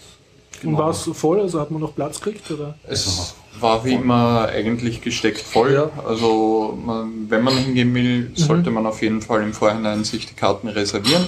Mhm. Das geht ganz einfach bei einer E-Mail an die Quintessenz und damit ist es dementsprechend Und Hinterlegt. hat Quintessenz dann wenigstens Spenden gesammelt oder haben die überhaupt nichts davon, dass sie sich das Event des Jahres ausrichten?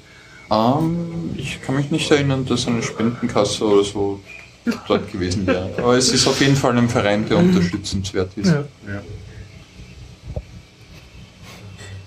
Um beim Thema der Dokumentarfilme zu bleiben. ja, genau. Sehr Ich war ja vor, Überleitungsmeister heute. Ja, immer geschmeidiger werden wir. ich habe genau darauf hingearbeitet. Wahnsinn, ja. Fünf Leute jetzt manipuliert, ne, dass du diesen einen Satz hinkriegst. Ähm, ich war vor eineinhalb Wochen im Kino ähm, und habe mir einen Film angeschaut, der auch ein Dokumentarfilm ist aus Kanada äh, mit dem Film Transgender Parents von Remy Überdo, ähm, der in Kanada gedreht worden ist. Ähm, ich war auch vorher beim Meet and Greet, wo ich mit dem Regisseur persönlich auch nochmal sprechen habe können. Ähm, gefühlsmäßig waren dort eigentlich nur sonst nur Damen anwesend, die das Event, äh, dieses Screening eben auch mitveranstaltet haben und ich war im Prinzip die einzige Person, die dort war, die nicht zu den Veranstaltern gehört hat. Deswegen war es für mich sehr angenehm, mit dem Regisseur auch gut reden zu können. Oh, sehr also persönlich eine, das, ja. eine sehr, sehr angenehm, sehr, sehr nette Person. Also und, äh, auch sehr viel über den Hintergrund vom Film erfahren. Und der Titel Transgender Parents ist eben auch das Programm des Filmes. Es wird die Geschichte von fünf Eltern bzw. Elternpaaren gezeigt, die einen Transgender-Hintergrund haben und eben auch Kinder haben. Teilweise, also es sind zwei Väter, die äh, bei Geburt weiblich zugeordnet bekommen haben, ähm, die zwei, zwei Kinder, glaube ich, haben. Ähm, oder eines? Nein, ich glaube zwei. Aber es sind eben fünf Geschichten von fünf Eltern bzw. Elternpaaren mit Transgender-Hintergrund, äh, von denen vier durchwegs relativ positiv sind. Eine ist eigentlich sehr, sehr negativ, wo nach der Transition von dieser Dame der Kontakt zu den Kindern irgendwie komplett abgebrochen ist und nicht, also komplett gestört und, und, und nicht mehr wirklich wiederherzustellen ist, nach wie vor nicht. Ähm, Remy hat ähm, aber auch ganz klar gesagt, dieses Verhältnis von vier positiven Geschichten zu einer negativen Geschichte. In der Realität ist es genau umgekehrt. Es kommt ungefähr auf Also vier negativ. negative Mhm, mhm. Geschichten, nur eine positive Geschichte dabei heraus. Aber es war ihm ein Anliegen, da eben Perspektiven aufzuzeigen äh, und Möglichkeiten, wie es funktionieren kann. Ähm, und zum anderen sind die Personen auch Personen gewesen, die selbst im, in der, äh, selbst aktiv in der Aufklärung arbeiten und von, von der Seite her auch schon zu einem gewissen Bereich in der Öffentlichkeit stehen. Es war ihm auch ganz wichtig, dass er solche Personen ausgewählt hat, die eben mit dem Feedback, das aufgrund des Filmes kommen kann und auch definitiv gekommen ist, äh, auch umgehen kann. Also wenn, wenn das irgendwelche Personen sind, die nicht schon irgendwie aktivistisch unterwegs sind und nicht wissen, was das bedeutet, dementsprechend in der Öffentlichkeit zu stehen, ähm, das wollte er diesbezüglich niemanden antun. Der Film ist eben eine Dreiviertelstunde lang. Er hat Interviews er hat Interviews mit den Personen geführt, ähm, die ja allerdings alle pro Personenpaar eben, äh, oder Personengruppe alles an einem Tag gefilmt hat. Also er war mit den Leuten schon vorher länger zusammen und hat so ein Gefühl dafür bekommen und sich mit ihnen ausgetauscht. Hat auch gemeint, ähm, nachdem sich die Personen ihm öffnen haben müssen, hat er sich dementsprechend genauso öffnen müssen. Es sind sehr viele Fragen auch an ihn gekommen und an seinen Hintergrund. Er hat selber auch einen Transgender-Hintergrund. Deswegen ist ihm auch das Thema dementsprechend stark am Herzen gelegen. Ähm, der Film ist in, in Kanada auch über das National TV gelaufen, wird auch überall. Er ist, wird von zahllosen LGBT-Queer-Gruppen, Gruppierungen weltweit übersetzt mit Untertiteln versehen. Ähm, er ist eben auch hier in Wien im Screening ähm, mit deutschen Untertiteln, die am Tag bzw. Tag zuvor erst fertiggestellt worden sind, gelaufen. Deswegen hat es streckenweise dann Überlagerungen von den Untertiteln mit dem Text, der im Film zu sehen war, gegeben, aber es hat nicht wirklich einen Abbruch getan. Also ich kann den Film wirklich absolut allen Personen empfehlen, die sich fürs Thema irgendwie interessieren, die auch irgendwie Berührungsängste haben, teilweise nicht wissen, wie sie mit dem Thema umgehen sollen. Ähm, es war nachher eben auch eine kurze QA-Session. Ähm, äh, der Film wird demnächst nochmal gezeigt. Es gibt nämlich vom 13. bis zum 20. November das, ähm, Moment, jetzt muss ich kurz nachschauen, damit ich es jetzt nicht falsch sage. Ähm, es gibt das International Queer Minorities Film Festival in Wien ähm, unter dem Titel Transition. Ähm, Mhm. das findet eben vom 13. bis 20. November in Wien statt. Im Rahmen dieses Festivals wird der Film nochmal gezeigt. Da weiß ich allerdings noch nicht genau wann, weil das Programm dafür noch nicht feststeht.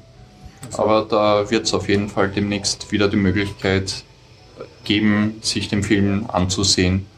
Das findet dann auch wieder im Top-Kino beziehungsweise auch im Schikaneder-Kino statt. Ja, super, zwei gemütliche Kinos. Als Location gut. Ja, Also eine Empfehlung, Wahnsinn. Ja, und definitiv Ähm, aus, 100%. aus, aus, aus welchen Ländern sind die Pärchen wieder interviewt worden? Ähm, es, sie sind alle aus, äh, aus Kanada. Also es ist Aus dem, dem im, Umfeld, aus, aus dem genau. Umfeld, größtenteils Toronto bzw. Umgebung. Spannend, also wenn man sich dafür interessiert, dann vielleicht. Also was mich zum Beispiel auch beeindruckt hat, ist, ist ein Paar, wo eine Transfrau ähm, mit ihrer Freundin eben ein Kind gezeugt hat. Mhm. Und eine Information, die mir so nicht bewusst war, durch die Hormone ist es zum Beispiel auch Transfrauen möglich, ähm, Milch zu produzieren in der Brust. Und wenn es halt dementsprechend angeregt wird. Und es Mhm. war zum einen, wow, Das ist möglich. es ist möglich. Und zum anderen dann gibt es halt auch diese Szene, wo sie wo das Baby dann eben bei ihr auch angelegt worden ist, was ich irgendwie sehr, sehr herzlich gefunden habe. Zuerst von der Mutter gestillt und dann halt bei der Mutter auch nochmal angelegt. Ja, klingt spannend. Also bei Transition Festival sollte man sich vorher dann noch das Programm anschauen und ähm, kann das dann anschauen im Schikaneder oder. Schickst du mir einen Link für die Show Notes? Okay. Ja, also das heißt International Queer Minorities Film Festival und die URL ist iqmf.at. okay. Da fallen mir auch zwei Tipps dazu ein. Der eine war, wo ich darüber nachgedacht habe, warum ich Teile gewusst habe dessen, was du jetzt erzählt hast. Ich folge dir auf Twitter und das halte ich für eine gute Idee. Wer sich zu dem Thema ein bisschen informieren will, soll der Ronda auf Twitter folgen. Dein Handle ist? Lalobi? Ja, also das ist nicht so naheliegend bei Ronda. Da muss man dann vielleicht schon ein bisschen suchen. Ja, Also- aber wenn man in Österreich einen Kasperl gesehen hat, kennt man die Lalobi zumindest. Nein. Wirklich? Ja, Ja, aber ich- ich kenne es auch nicht. Ich habe doch Kasperl geschaut, oder Ja. ich mir das gerade ein? Ich nicht. Aber Pezi kennt ihr. Ja, ja. genau. Ja, und bei Pezi gibt es den Drachen Dagobert, genau. Ja. Puthi Puthi. Und der hat eine Tochter, die heißt Lalobi. Ah, Daher kommt, mein, das habe ich kommt dieser trotz zweite eifriges. Kasperltheater besuchen. Und der zweite Tipp ist ähm, Coraline Eda Emke. Ich sage ja immer wieder, ich bin ein Ruby-Mensch. Ähm, sie ist auch ein Ruby-Mensch. Ich kenne sie schon, also äh, amerikanische äh, Ruby-Entwicklerin ist zu wenig gesagt, mittlerweile ist die viel mehr. Ich kenne sie aus Zeiten, als sie noch Cory Emke war. Da war äh, er im Big Data Business ziemlich aktiv und hat prima Vorträge gehalten. Da habe ich ihn kennengelernt und schätzen gelernt, rein nur von der fachlichen Ruby-Seite und ich habe das in den letzten Jahren mitverfolgt. Seine Transition zu Co- äh, Coraline Eder-Emke und ähm, ihr zu folgen ist nicht nur auf Twitter, sondern auch in diversen anderen Medien ist auch einiges wert. Äh, Sie kümmert sich ziemlich um das Thema Community und ähm, auch, weil du was Biologisches zuerst genannt hast, habe ich auch was sehr Spannendes Biologisches gelernt, dass man nämlich auch seine Stimme verändern kann durch Training. Das macht sie Ja. nämlich gerade relativ intensiv und ich folge ihr ihrer Stimme, ihrer Stimmentwicklung durch einen Podcast, bei dem sie wöchentlich auftritt. Und es ist fast wöchentlich zu merken, wie sich die Stimme ändern kann, wenn man nur daran trainiert. Das War auch sehr interessant zu lernen, weil das hätte ich nicht geglaubt, dass das geht. ganz ohne Eingriffe, einfach nur durch Training der Stimme. Soweit ich verstanden habe, ist das durch Training. Äh, Wobei das ist nicht nur so, dass sie sich bemüht, sondern das ist als, halt auch mit einem Stimmtrainer. Also Mhm, genau. und ähm, lebt halt auch davon, dass tatsächlich Männer und Frauen die Stimme unterschiedlich verwenden offensichtlich. Also zumindest an dem Beispiel äh, kommt mir das schwer so vor, dass das durch das Training sich drastisch verändert. Es ändert sich nicht die Tonhöhe. Ich weiß nicht, was sich genau ändert, aber es klingt sehr anders. Ja, mit dem Thema habe ich mich schon ein bisschen auseinandergesetzt. Ähm, das einzige, der einzige Kniff, der mir bis jetzt untergekommen ist, ist, dass eine Stimme oft als männlich interpretiert wird, wenn sie am Ende des Satzes nach unten abschwingt. Und wenn man eher auf gleichhöhender, auf gleicher Stimmhöhe bleibt, beziehungsweise vielleicht auch leicht nach oben anhebt, die Tonhöhe gegen Ende des Satzes, dann wird das häufig auch als weiblich interpretiert. Und das sind wirklich solche kleinen, diffizilen Unterschiede, die das ausmachen. Also es ist wirklich nicht notwendigerweise die Registerhöhe, sondern es, es gibt ja auch Frauen mit sehr, sehr tiefen Stimmen, biologische Frauen. Und es gibt auch sehr viele Männer, die sehr hohe Stimmen haben und die aber trotzdem irgendwie vom Sprachbild her eben männlich wirken. Kannst du ein Beispiel geben? Also kannst du den sa- selben Satz einmal sozusagen so und so sagen? Oder ist das, kannst du das nicht so gut?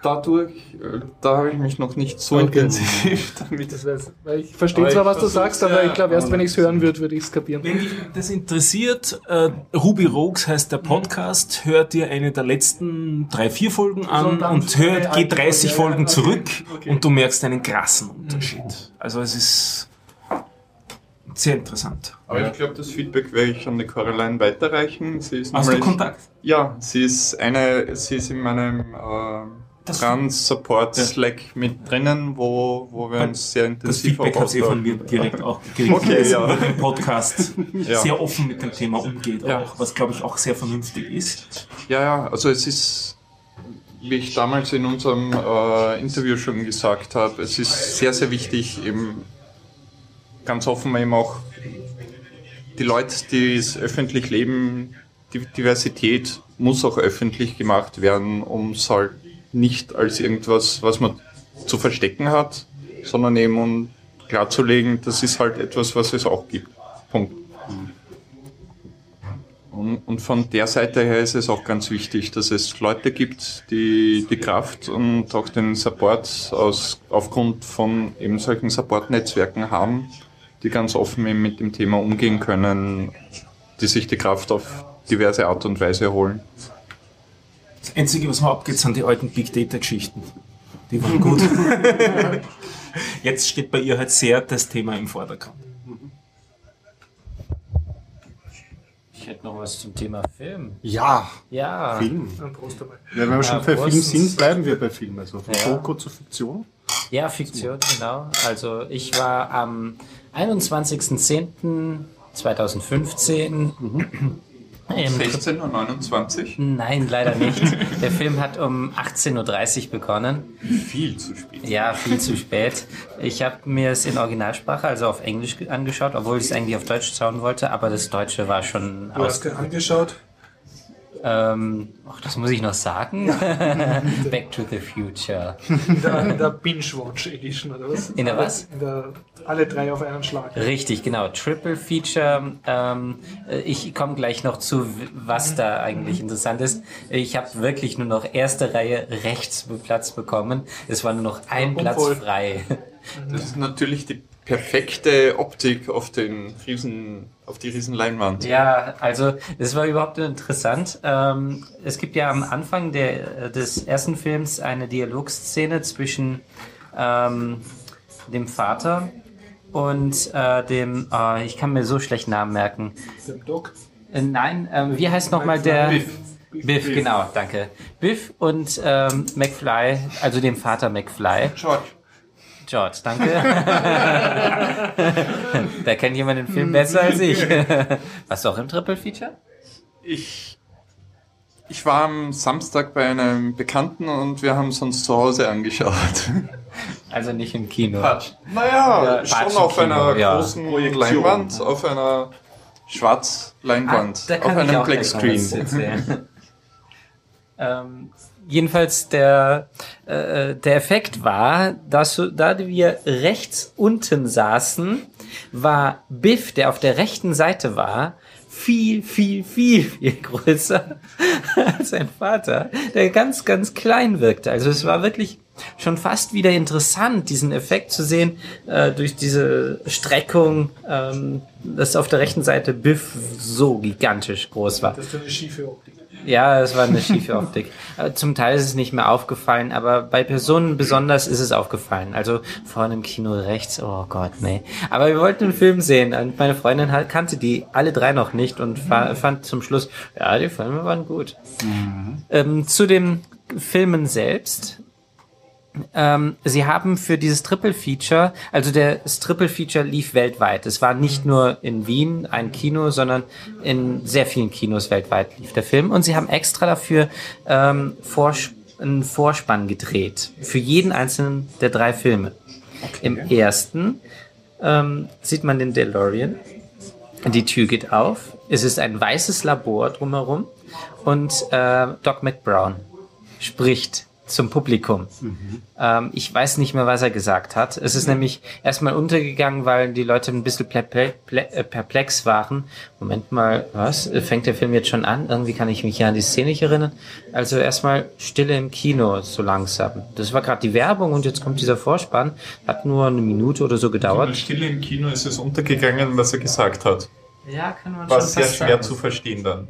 Ja, verstehen war leicht. Äh, Ich kann mich nur nicht erinnern, weil ähm, irgendwie war das so ein perplex. Moment, was passiert jetzt gerade? Wieso? Der spricht zu uns, Doc Brown. Man konnte sehen, dass er älter ist. Meine Freundin, wer ist das?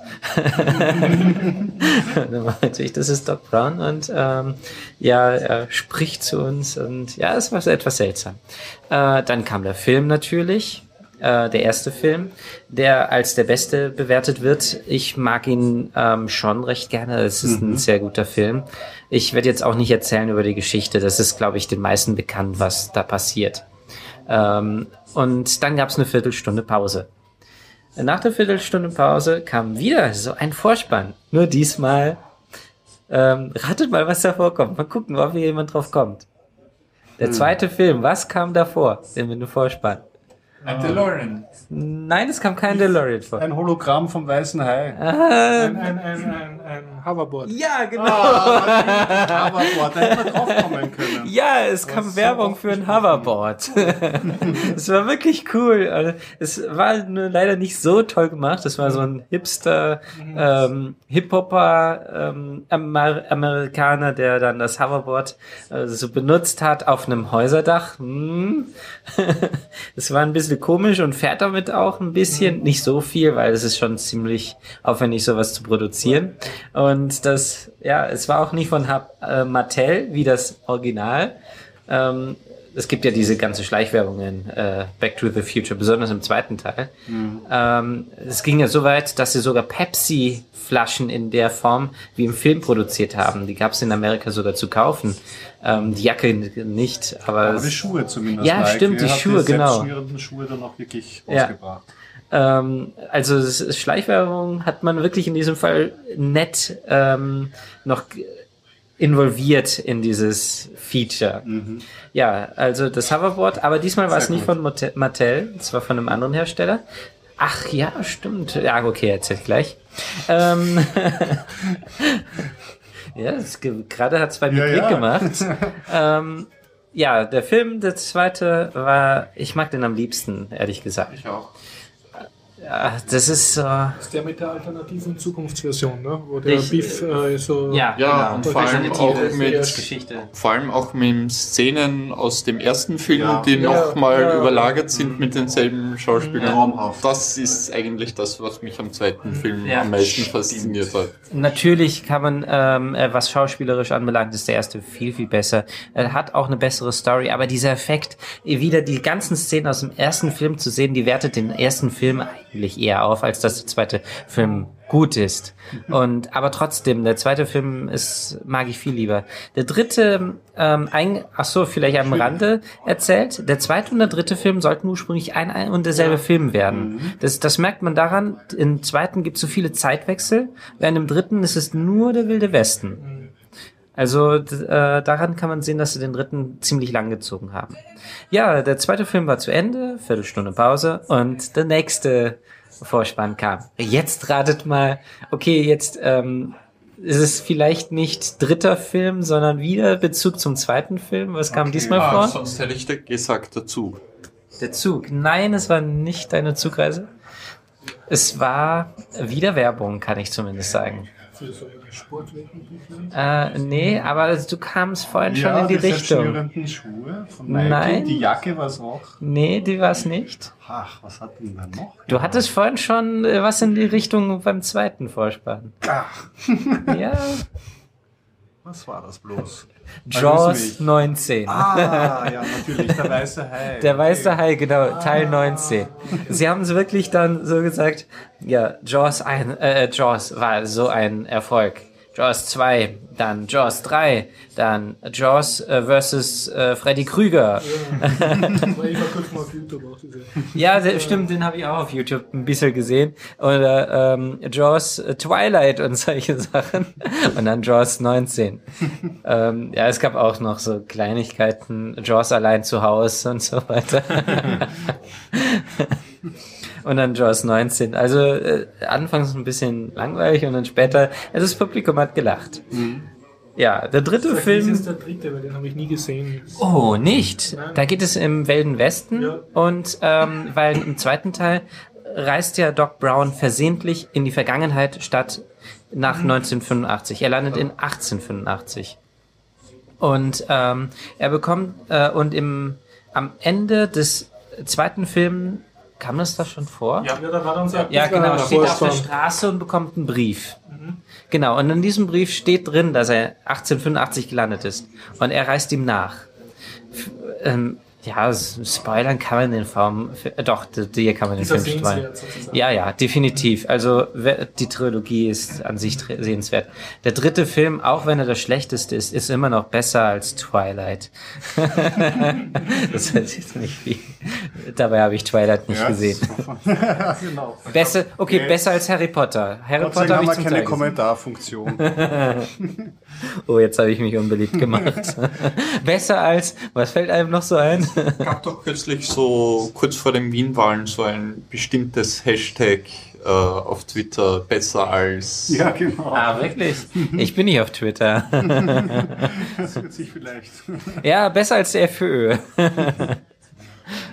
ja, also äh, die Trilogie, es war ein Erlebnis an sich schon, weil das äh, Kino war rappelvoll. Es war nur noch ein Platz frei und er war neben uns. Und ähm, neben mir an der Kinokasse stand sogar ein Mann, ähm, der wollte noch eine Kinokarte haben und meinte, ja, ist leider alles ausgebucht. Das waren nur zwei Sekunden nach mir. Du hast Das ist Kapitalist so mit der Karte. Äh, na. Ähm, anscheinend hat er noch irgendwo einen Platz gefunden und ein paar sind nicht gekommen. Dadurch war neben uns noch ein Platz frei.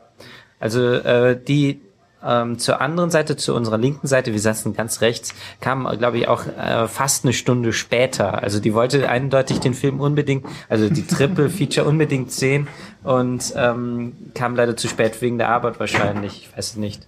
Aber es kamen sehr viele zu spät. Das ist, äh, die wollten einfach wohl den Film sehen, hatten die Karten gekauft und wussten, dass sie eigentlich am den Anfang verpassen werden. Interessant. Ja, ist- ich finde das schon interessant. Ja, wirklich interessant. Also das Würde man ist sich nicht langsam. noch- Andererseits, nachdem es ums Datum gegangen ist und das Datum im zweiten Teil vorgekommen ist, war vielleicht in dem Ah, Zusammenhang ja, der erste Teil nicht ganz so relevant. Sein, ja. Was war denn das Datum genau? Ich weiß es ja gar nicht. mehr. 21.10.2015.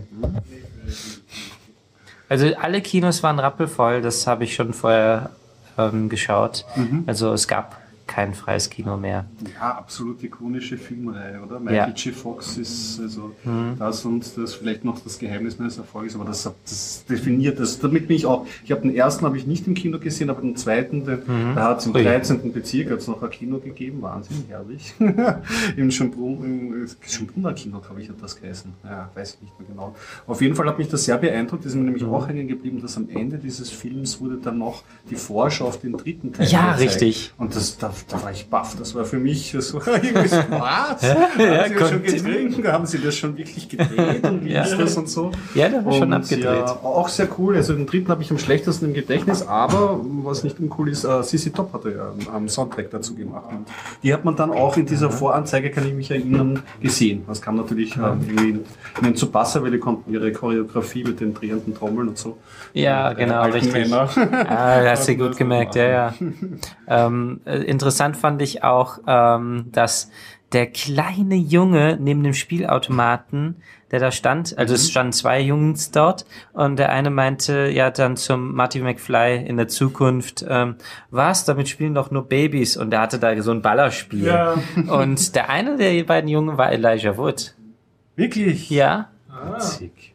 im Nachhinein habe ich sogar den, äh, ihn wiedererkannt und ähm, ich habe es im Abspann gelesen. Super. Ja.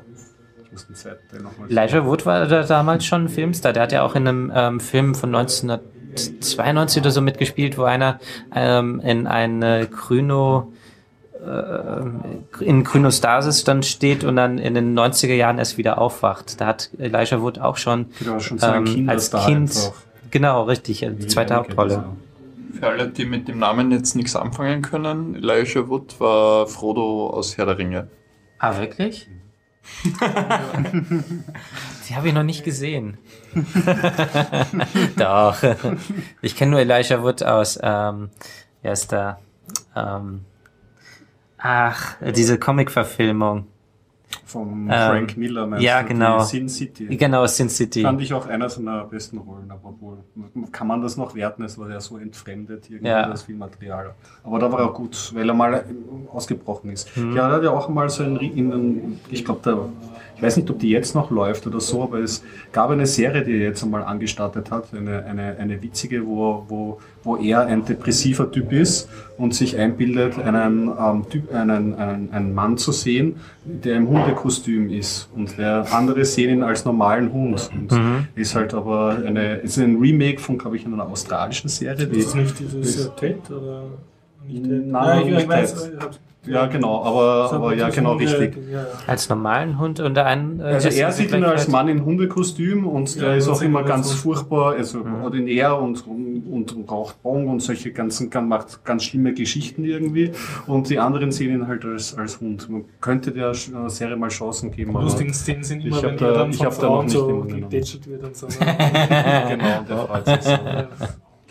Genau. So, ich muss euch ein bisschen zurückholen. Äh, Ja, äh, oder ähm, die Uhrzeit nochmal erwähnen? Nein. Ach Von so, 16 Uhr 29. 29. Ähm, die Bilder, die man im Internet üblicherweise so sieht, die zeigen die Uhrzeit 19.28 Uhr. Das ist allerdings nicht die Zeit, zu der er angekommen ist, sondern die Zeit, zu der er zurückgereist ist. Die Ankunftszeit sieht man nämlich im Film auch nicht so direkt, sie wird nur erwähnt. Deswegen, sieht man auch, deswegen sieht man auch die Screenshots äh, Sinnloses Wissen. üblicherweise Ja. mit. Outnerded. Sehr gut. Du kannst keinen Job haben, wenn du dir so viele Sachen merken kannst. Gibst du, ich habe nachgeschaut. Weil die Einladung von meinem Freund äh, zum Triple Feature am Samstag zuerst mit der 19.28 Uhr dahergekommen ist. Oh. Und dann kam die Korrektur mit der anderen Zeit Ja. und ja. Tja. Deswegen nur vom letzten Mal Shownote machen, ist mir noch ein übrig geblieben. Stefan, hast du noch dieses, wie man eine, eine Papier so schneidet, dass ganz was Tolles herauskommt? Ja, habe ich eigentlich auch noch. Ja, Stimmt, genau, das ist noch übrig geblieben. Genau. Ich falte Nur ku- kurz, ich muss, ich muss trotzdem noch mal einwerfen, wer, wer nicht genug hat von den Zurück in die Zukunft Teilen oder so, es gibt auch eine Comicserie, äh, animierte, weiß, mit, mit aber Realeinspielungen von Doc Brown. Ähm, Das könnte man mal eine Chance geben, weiß ich Es nicht. gibt auch einen Comic. Und es gibt, ah, es gibt auch einen Comic, das ja, ich nicht. habe tatsächlich ein einziges Heft mal geschenkt bekommen von einem Freund, der in Amerika war und hat mir das Comic geschenkt. Ich habe es nur wahrscheinlich nicht mehr leider. Okay. Und, okay, also ein Comic, eine Comicserie und als letztes noch ähm, von Telltale, bevor sie nur so interaktive Filme gemacht haben, noch ein Adventure. Stimmt, genau. Aber davon gibt's nur einen Teil, vom ersten Teil sogar nur. Ja, nur ein bisschen, leider. Wäre noch interessant gewesen. Genau. Aber jetzt, Stefan. Ja. Eine Woche haben wir darauf gewartet, aber jetzt das, das Blumenschneiden. Das, wird das das Blumenschneiden. Ich, ich, Im Nachhinein habe ich es eh fast bereut, weil ich habe dann im Internet auch recherchiert, ob ich den Vortrag irgendwo im Videoformat finde und angeblich wurde er aufgezeichnet, aber er wurde noch nicht publiziert. Äh, jedenfalls der Dame zu folgen auf Twitter ist, glaube ich, auch eine ganz gute Idee. Das ist die Amy Weibovo. Äh, der Link ist in den letzten Shownotes schon drin. Der Vortrag selber hatte das Thema Fold, Paper, Scissors, an Exploration of Origamis Cut and Fold Problem. So wirklich ein bezaubernder Vortrag. Ähm, sie hat ähm, Für unsere Hörer, die Ronda tut jetzt wie verrückt äh, eine Papierserviette falten. Ja. Und zwar war die Idee dahinter zu zeigen, dass man im Prinzip jedes Polygon äh, durch einen einfachen Schnitt aus einem Blatt Papier, das geeignet gefaltet ist, erzeugen kann. Und äh, ich habe es auch sehr clever von ihr gefunden, das habe ich in der Form eigentlich auch noch nicht gesehen. Sie hat zuerst vorgetragen mit Folien sozusagen, also mit Slides, wie man es gewohnt ist. Und immer wenn es dann interessanter, wenn es ums Schneiden anging oder ums Falten anging, hat sie einfach in ihrem Laptop die Webcam angeworfen und hat sich damit selber gefilmt. Das ist dann projiziert worden auf den, per Beamer auf die Leinwand und das war auch unheimlich gut didaktisch gemacht. Also wenn man von der Frau was im Internet findet, das ist es auf jeden Fall wert, sich anzuschauen. Hat mich ziemlich beeindruckt. Ähm, das kommt mir vom, vom thematischen her sehr äh, Déjà-vu-mäßig fast vor. Ich war letztes Jahr, ähm, seit drei Jahren gibt es ja im Rahmen der, also an der TU Wien die sogenannten Vienna Gödel Lectures, Okay. wo es jedes Jahr irgendeine Person gibt, die sich im IT bzw. im Computerbereich irgendwie besonders verdient gemacht hat, einladen, einen Vortrag zu halten. Und da war letztes Jahr ähm, der Eric Demain ähm, als Vortragender da. Der, ähm, der Vortrag hat, glaube ich, geheißen Algorithmen, äh, der Algorithmen, Skulpturen und Origami oder irgendwie so in der Richtung, ähm, wo er eben auch unter anderem eben drüber geredet hat, dass sein Vater, der eben irgendwie Künstler im, im, mit, mit Skulpturen arbeitet.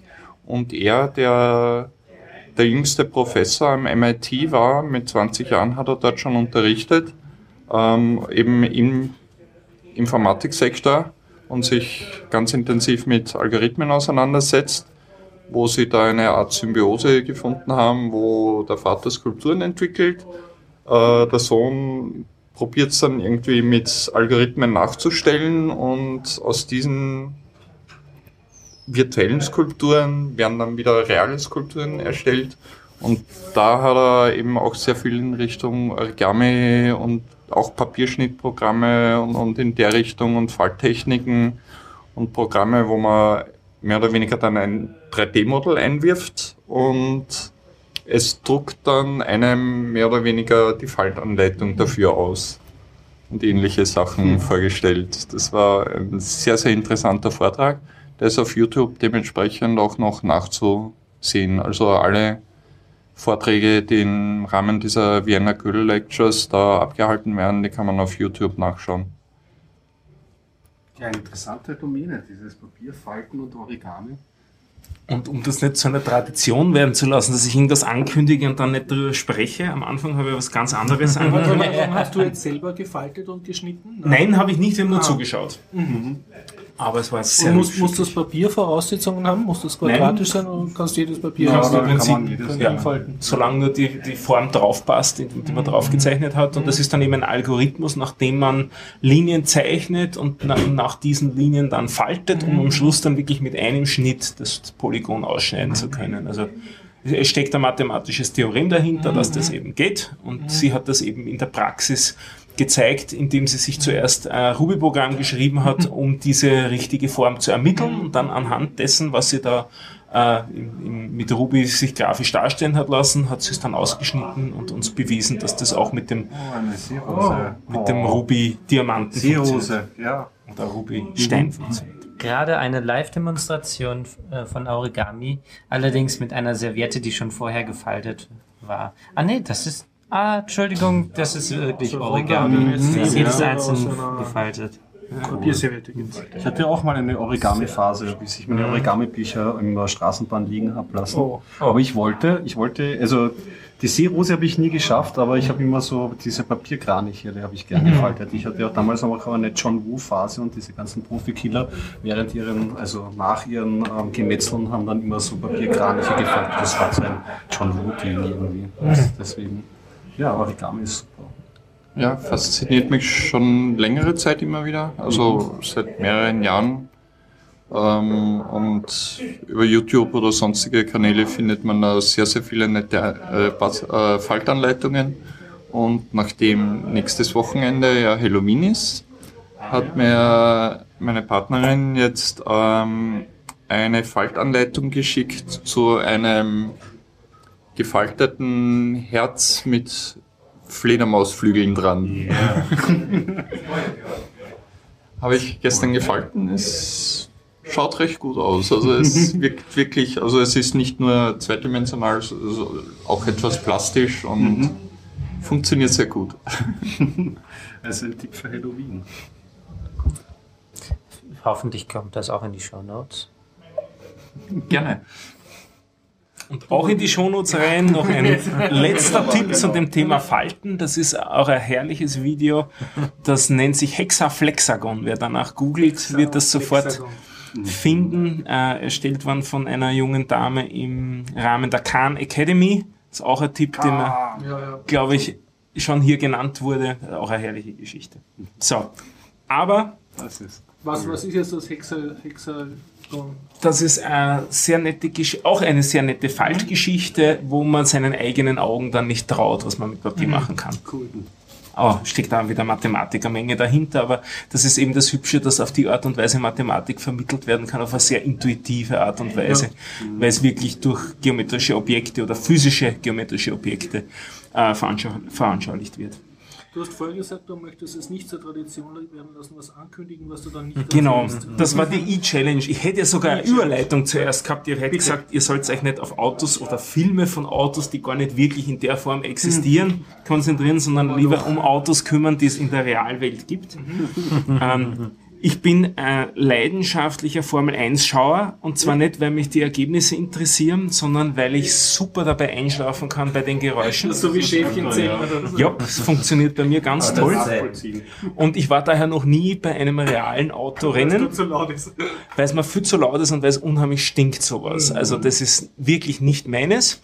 Aber meine Freundin hat mich gebeten, doch mitzukommen zu einem Autorennen, das dieses Wochenende stattgefunden hat. Und zwar vom 24. bis 26. Oktober war die Vienna E-Challenge. Und zwar hat die stattgefunden in Wien, mitten in der Stadt, am, im Resselpark. Äh, ich habe da ein Prospekt mit, könnt reinschauen. Und zwar ist das von vielen technischen Unis, die da mitgemacht äh, haben. Es gibt eine ganze Menge technische Unis und auch andere Organisationen, die Elektrorennwagen bauen mit einem gewissen Reglement. Und diese Elektrorennautos haben da diverse Aufgaben zu erfüllen gehabt. Also wir haben uns angeschaut am, am Montag die Endurance Challenge. Das war 25 Runden am Resselpark rund um den Brunnen mit einigen Kurven. Die sind dort um die äh, Wette gehetzt. Dann war fünf Minuten Zeit, um Fahrerwechsel zu machen. Dann noch einmal 25 Runden. Und das war ziemlich spektakulär. Also da gibt's man den den Plan Plan. dazu. Ich habe auch ein paar Fotos gemacht und ein paar Filme dazu aufgenommen, wo die mit quietschenden Reifen da um die Ecken gesaust sind. Kaum Motorengeräusch zu hören. Also es, es, klingt, es klingt so, wie man vielleicht von früher kennt, die ferngesteuerten Elektroautos. Also dieses hohe, äh, surrende Geräusch, aber nicht schlimm laut. Und dazu aber schon furchtbares Reifenquietschen, weil die haben es ganz schön krachen lassen dort um die Ecken. Also diese fahren so in dreieinhalb Sekunden sind sie auf Tempo 100, also die, da geht ganz schön was weiter. Optisch schauen die Dinger ein bisschen aus wie Go-Karts, wobei uns der Stadionsprecher gleich zurechtgewiesen hat, man darf ja nicht Go-Karts dazu sagen, das sind echte Rennautos, ganz anders technologisch aufgebaut. Und sie schauen auch teilweise so ein bisschen wie kleinskalierte Rennautos aus. Und was sehr nett war, äh, war die Boxengasse. Die waren nämlich im Brechtelsaal von der TU. Also die haben den ganzen Saal ausgeräumt. Und da war dann sozusagen eine Box nach der anderen und immer, es war immer nur ein Team gleichzeitig auf der Strecke. Also die sind nicht gegeneinander gleichzeitig gefahren, sondern gegen die Uhr gefahren. Und Alle anderen waren halt im Brechtelsaal und haben gerade irgendwas geschraubt oder gebastelt oder hingebogen noch, wenn es irgendwann irgendwas kaputt gegangen ist. Und man hat da wirklich mitten durchgehen können und das war sehr nett, die aus der Nähe sich anzuschauen. Und findet jedes Jahr statt, also sollte auch nächstes Jahr wieder stattfinden, findet auch in einigen anderen Städten statt. Also das ist nicht nur eine Wiener Geschichte, sondern das ist an einigen Standorten in, in Europa. Relativ viele deutsche Universitäten haben da teilgenommen. Und es war ein Mordsgaudi. Und nachdem es Elektromotoren sind, auch auch kein Gestank. Klingt nach einer spaßigen Angelegenheit. Ja. Besonders glaube ich, bei Boxen wäre ich gerne durchgefahren. Ja, das war sehr, sehr lustig. Ja. Aber der Prechtl-Saal, der ist ja im Gebäude drin. Im Gebäude drin, wenn man reingeht, links. ja, aber links. wie äh, Boxengasse ist normalerweise direkt an der Strecke, dass Ja, das- die Autos hinfahren können, Die- Reifen die sind- tauschen und gleich wieder weiterfahren. Die sind dorthin geschoben worden äh, und die sind dann dort aufgebockt worden. Also das hat dann die durch- stiegen hoch. Nein, es ist nur, ich glaube, zwei Stufen, das ist nicht so tragisch. Gleich links, wenn man reingeht, wo früher die Inskriptionsstelle war, das ist dort in, den, in dem langen, großen Saal dort war's. Und der, da war richtig so wie mit Werkstätten und so weiter aufgebaut und man hat durchgehen können in der Mitte. Hat viel Spaß gemacht und eben zuschauen, wie die halt gefiebert haben, dass noch geschwind was reparieren, was gerade vorher in der letzten Runde noch kaputt gegangen ist. Und so. Das Einzige, was ein bisschen traurig war, war echt wenig Zuschauer. Also es hat viel Spaß gemacht, dazu zu schauen, aber sehr wenig Zuschauer. Ja, ich wäre gerne hingegangen, hätte ich was von gewusst. Ja. Also, das ist etwas, was mich definitiv interessiert hätte. Ja, Also Das eine Empfehlung schon nächstes vorbei. Jahr. ist schon für, für dieses Jahr Ja. vorbei. Und nächstes Jahr findet das wieder statt? Wurde gesagt, findet jährlich statt, ja. Und das am Ende vom Oktober. Ähm, die TU hat auch ein eigenes Rennteam. Ja, das habe Die ich machen mal auch gesehen. immer wieder mal Ja. Veranstaltungen in, in Wien, wo man sich das Auto anschauen kann, wo es Ah. Vorträge halten über Elektromobilität und so weiter. Also Gut, das sind, das sind nämlich so Veranstaltungen, wo sich die Unis nämlich dann bewerben mit eigenen Teams. Ja. Das ist was Positives. Das erinnert mich ein bisschen an die, ähm, an, an die Robo-WM, an dieses Ja. Fußballturnier, genau, was es ja auch gibt. Na gut. Es sind teilweise ja ziemlich große Teams, also es ist, wenn man so da auf die, die, die Mannschaftsfotos Ja. sich anschaut, hat man so 30-Mann-Teams, die da offensichtlich recht ernsthaft dran arbeiten und die Flitzer, die fahren auch schon ganz schön flott. Also das sind wirklich Rennautos. Das ist in diesem Fall eine Universität, eine norwegische Universität of Science and Technology. Die haben ein schönes Foto abgebildet, alle in schwarz. Das Auto ist schwarz. Und Das ist das böse Team, das weiß ich aus den 80er über Jahren. 30 Personen drauf abgebildet. Alles nicht besonders alte Personen, also definitiv die meisten unter 30. Und der Rennfahrer sitzt in seinem Auto mit einer Sonnenbrille auf. Das muss das sein anscheinend. Ja, zum Sehr gut. äh, interessant vielleicht 175 Kilogramm wiegt dieses Auto und schafft es von 0 auf 100 in 2,8 Sekunden. Boah. ja. Die anderen Autos bewegen sich ungefähr ähnlich, jedes ist mal ein schwereres. Wir werden einfach das verlinken, das hilft. Ja, sehr interessant. Da will ich das nächst, nächstes Jahr auf jeden Fall hingehen. Zum Thema äh, Dinge am Anfang des Podcasts ankündigen und dann nicht drüber erzählen. Jetzt kommen wir Ich noch. wollte es noch fertig machen aus gegebenem Anlass. Äh, Ich bin von YouTube getrollt worden. Genau, ich Äh, die nämlich, äh, ich bastel gerade am International Open Magazine und habe da eben schon eine schöne Website und dann habe ich gedacht, ich brauche auch einen schönen eigenen YouTube-Kanal und lege mir einen eigenen YouTube-Kanal an. Und dort wollte ich dann die drei bisher englischen Biertaucher-Folgen mit dem Derek sozusagen, die gibt's ja auch als YouTube, wollte ich hintun. Allerdings habe ich das Bild ausgetauscht. Also die YouTube-Folgen vom Podcast haben immer ein Standbild, das generiert uns auf Phonic Ja. bisher, das ist einfach ein Logo und die habe ich dann halt durch ein anderes Standbild ersetzt und das wieder aufgeladen. Dann habe ich mich vorher sogar erkundigt, wie geht das? Also kann man das ein und dasselbe YouTube-Video auf verschiedenen Kanälen uploaden? Und die Antwort war, äh, nein, äh, das geht so nicht, sondern man muss das Video downloaden und dann wieder hinaufladen. Aber, und das hat mir dann irgendein YouTube-Typ gesagt sozusagen, also nicht ein offizieller Typ, sondern irgendein User mit zweifelhafter Glaubwürdigkeit hat gemeint, ja, damit man dann keine Community Strike Verletzung kriegt, wegen Verstoß gegen die YouTube-Nutzerbedingungen, soll man möglichst die Zeit ändern oder die Grafik austauschen oder am besten beides. Und ich habe dann gedacht, na, wer weiß, was, wovon der, wo der sich auskennt und so. Und ich habe halt im Wesentlichen nur das Grafikbild ausgetauscht. Also selber Soundtrack, nur anderes Standbild. Und das dann wieder hinaufgeladen. Und bei drei Videos ist Folgendes passiert.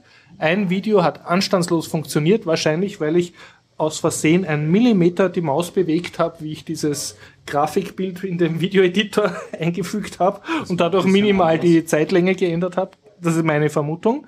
Und beim zweiten Mal ist Folgendes passiert. Das hat sich hinaufgeladen und kurze Zeit später kam eine E-Mail von YouTube, dass ich eine Community Strike Verletzung habe und gegen die Community-Regeln von YouTube verstoßen habe. Da sagt aber nicht genau, was jetzt nicht stimmt. Ich habe dann vermutet, ist es, weil der Dennis über Hitler geredet hat, über diesen Film Hitler is back oder ist es sonst irgendwas? Haben wir was Falsches gesagt? Aber ich habe halt vermutet, naja, es wird sein, dass da irgendein Algorithmus entdeckt hat, dass genau der gleiche Soundtrack ist wie von vom Biertaucher Podcast 226 dass da eine Überschneidung zu einem anderen File, was schon auf YouTube ist. Ja, äh, nur, besteht, nur vom genau. Audio, ja. Und dass das halt, ja. Wobei man sagen muss, beide Accounts, also sowohl der International Open Podcast als auch Biertaucher Podcast sind an meine E-Mail-Adresse gekoppelt. Also das ist sehr leicht Sollte ersichtlich. erkennen- erkennen, Ja, vom- wie, vom wie auch immer. Na, auf jeden Fall, ich habe mich dann schlau gemacht, aha, was tut man, wenn man eine Community-Strike-Warnung hat, weil das ist nämlich sehr harsch im Tonfall, da steht einmal, äh, dass die jetzt sechs Monate aufrecht bleibt und man hat die Möglichkeit, einmal dagegen zu berufen, in einem sehr kurzen Textfeld, in das gefühlt nur, so wie beim Twitter, so 255 Zeichen reinpassen. Komplizierter darf deine Berufung nicht sein. Und 40. oder 40? 140, ja, äh, so, so, so, so in der Art. Und äh, das Schöne ist, wenn du dann einmal berufen hast, verwirkst du dein Berufungsrecht für 60 Tage. Du, du, du merkst also einfach, du bist bei YouTube nicht der Kunde, du bist das Produkt. Ne? Also du hast eigentlich nichts zu melden. Und dann habe ich da halt brav versucht reinzuschreiben, ja, mir gehört der Biertaucher Podcast und das und so und das ist keine Copyright-Verletzung und bla bla, habe nur Grafik ausgetauscht. Ja, ja. Und dann ist tatsächlich äh, zwei Tage später ist dann eine E-Mail gekommen von YouTube. Also sie haben da jetzt noch einmal drüber nachgedacht und haben mir die Community Strike wieder zurückgenommen, weil das doch keine Verletzung war und mein YouTube-Video ist jetzt online. Und ich so, hurra! Und weil äh, während äh, mein Community Strike wurden auch meine YouTube-Rechte und Privilegien reduziert zum, zum Unter-Unter-User und Unter-Unter-User dürfen keine großen Files raufladen mit einem Gigabyte, sondern nur so Bimpal, Bimpal-Videos wie, wie damals, ne, in den 90er Jahren oder so. Und und jetzt konnte ich den äh, Open International Podcast 001 nicht raufladen. Also der war raufgeladen, aber äh, wurde nicht veröffentlicht, weil Video too big. Und kaum war dieser Community Strike weg, habe ich draufgeklickt, bitte publish und der war auch online. Also alle meine drei Videos waren jetzt online. Habe ich mich noch klar ausgedrückt. Mhm, ja. Ja. Also Community Strike?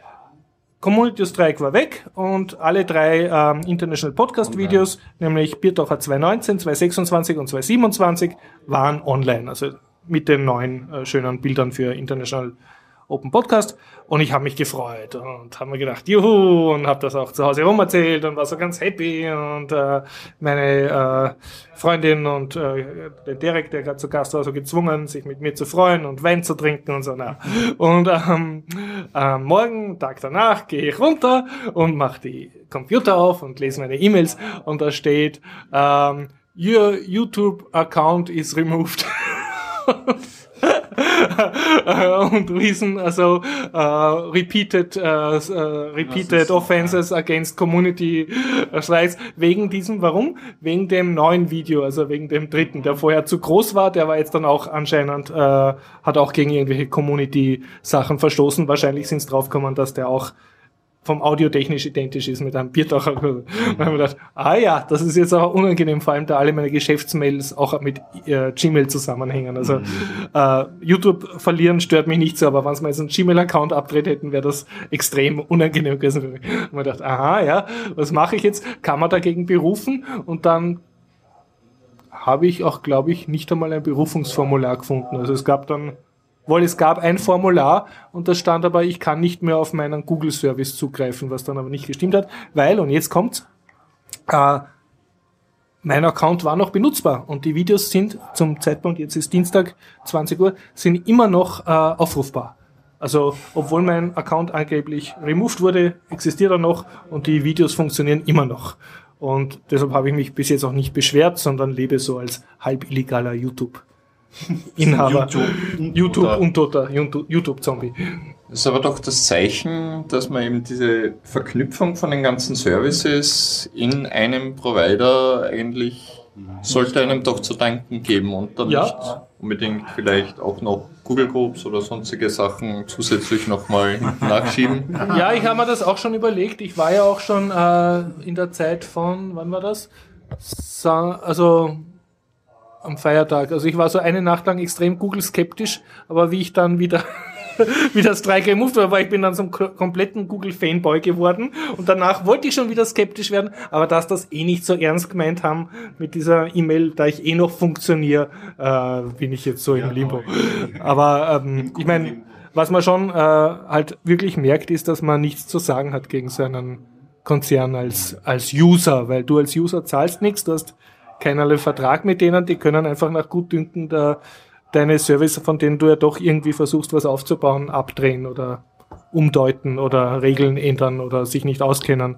Und meine Interpretation bisher ist halt, dass irgendein Computerprogramm diese E-Mails geschrieben hat und irgendein Mensch hinterher dann so halt druckt hat, na, passt eh, aber sich halt nicht die Mühe gemacht hat, eine E-Mail hinterher schieben, dass die vorigen E-Mails gegenstandslos sind.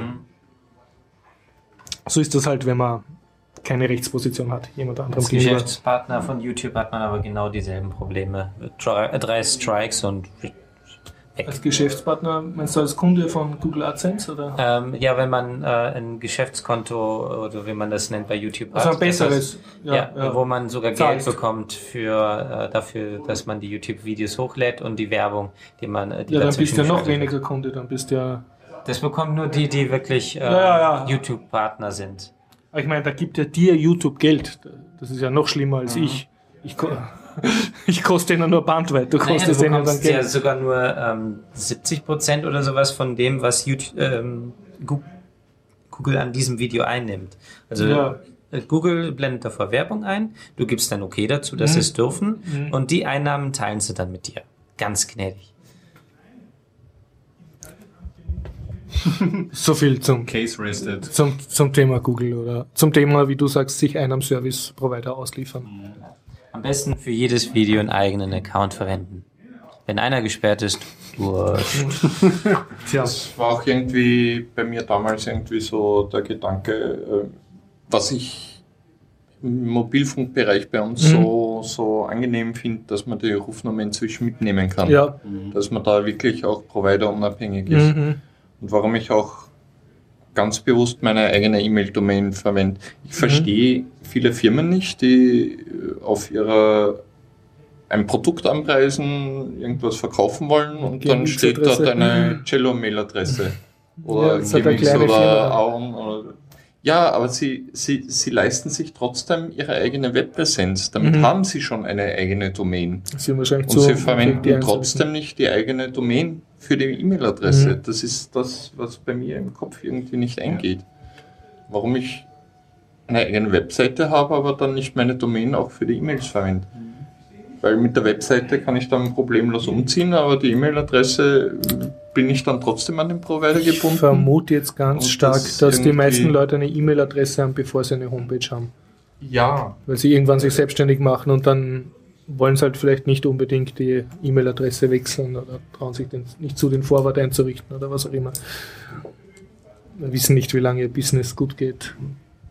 Ich, Sie haben einfach keine Ahnung. Sie haben eine E-Mail, Sie so. haben einen DSL-Vertrag Mhm. abgeschlossen. Wow, ich bekomme dazu noch eine E-Mail-Adresse oder sogar zehn E-Mail-Adressen mit insgesamt 10 MB Speicher. Boah, das Mhm. ist für die toll eigentlich. das sind zwei Urlaubsfotos. Ja, das habe ich jetzt nicht hinzugefügt. Das ist für die, die es verstanden haben, witzig. Also wer es nicht verstanden hat, ähm, der weiß, ähm, ich empfehle mal, den E-Mail-Provider zu wechseln. Ja, ich glaube auch, dass da das E-Mail-Setup einfach die Leute schon überfordert. Da brauchen sie dann jemanden an der Hand und dann ist es ja eh auch kein Indiz. Sie machen dann ein Forwarding hier auf im Hintergrund Ja. auf ihr Gmail. Ja, Das was- ist dann eine Kosmetik. Man was weiß halt nur zugeben muss, jemand ist halt auch, ne? wirklich genau. Also Womit wir wieder den Kreis zurück zu den Big Brother Awards finden, wo es einen Provider gibt, der dafür nominiert worden ist, dass in seinen Anleitungen gestanden ist, dass E-Mails nur unverschlüsselt abzuholen sind. Ah, sehr gut. Wer war das? Cello. Äh, Die haben in ihren Anleitungen im Jahre 2 nach Snowden drinnen stehen, dass äh, die E-Mails, dass man auf jeden Fall abhacken soll, dass man nicht verschlüsselt übertragt. Und es Geil. soll sogar jemand nachgeprüft haben und, und es dürfte sogar tatsächlich nicht per SSL oder verschlüsselt irgendwie Wahnsinn. möglich sein, die. E-Mails von dort abzuholen. Ja. Ja, die haben mich ja auch geärgert. Habt ihr das mitbekommen bei UPC mit den Free WLAN, was sie jetzt eine große Aktion einführen?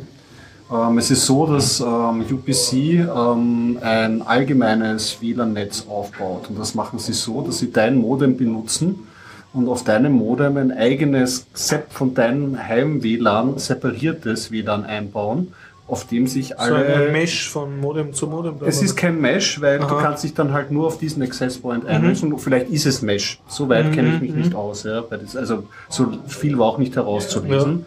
Aber auf jeden Fall, ähm, das, was mich frappiert hat dabei, ich habe gelesen, okay, du kannst dich dann für diese Service anmelden, aber so prinzipiell ist dein Router, ist das nicht ähm, Opt-in, so dass du dieses aktivierst, sondern Opt-out. Das heißt, wenn du gar nichts unternimmst, dann wird einfach ein zweites WLAN auf deinem Router aktiv geschaltet, auf dem sich eben alle anderen UPC-Kunden, die da bei dir vorbeilatschen, einloggen können, damit die, also wenn du dich dafür anmelden könntest, hättest du, den, hättest du den Vorteil, dass du halt ähm, vielleicht dort überall, wo ähm, UPC-Router rumstehen, du WLAN hast, das du gratis benutzen kannst. Und ja, ähm, ich habe da auch eigentlich, ich habe das gelesen und dann hat sich einfach schon so automatisch, ähm, dadurch, dass das automatisch von einem Router freigeschaltet wird, so Widerstand ähm, irgendwie ähm, geregt. Und dann haben sie mir so eine E-Mail geschrieben mit einem Link drauf, mit so, naja, aber wenn Sie das nicht wollen, dann klicken Sie auf den Link irgendwie und dann ähm, können Sie das dort deaktivieren. Ja?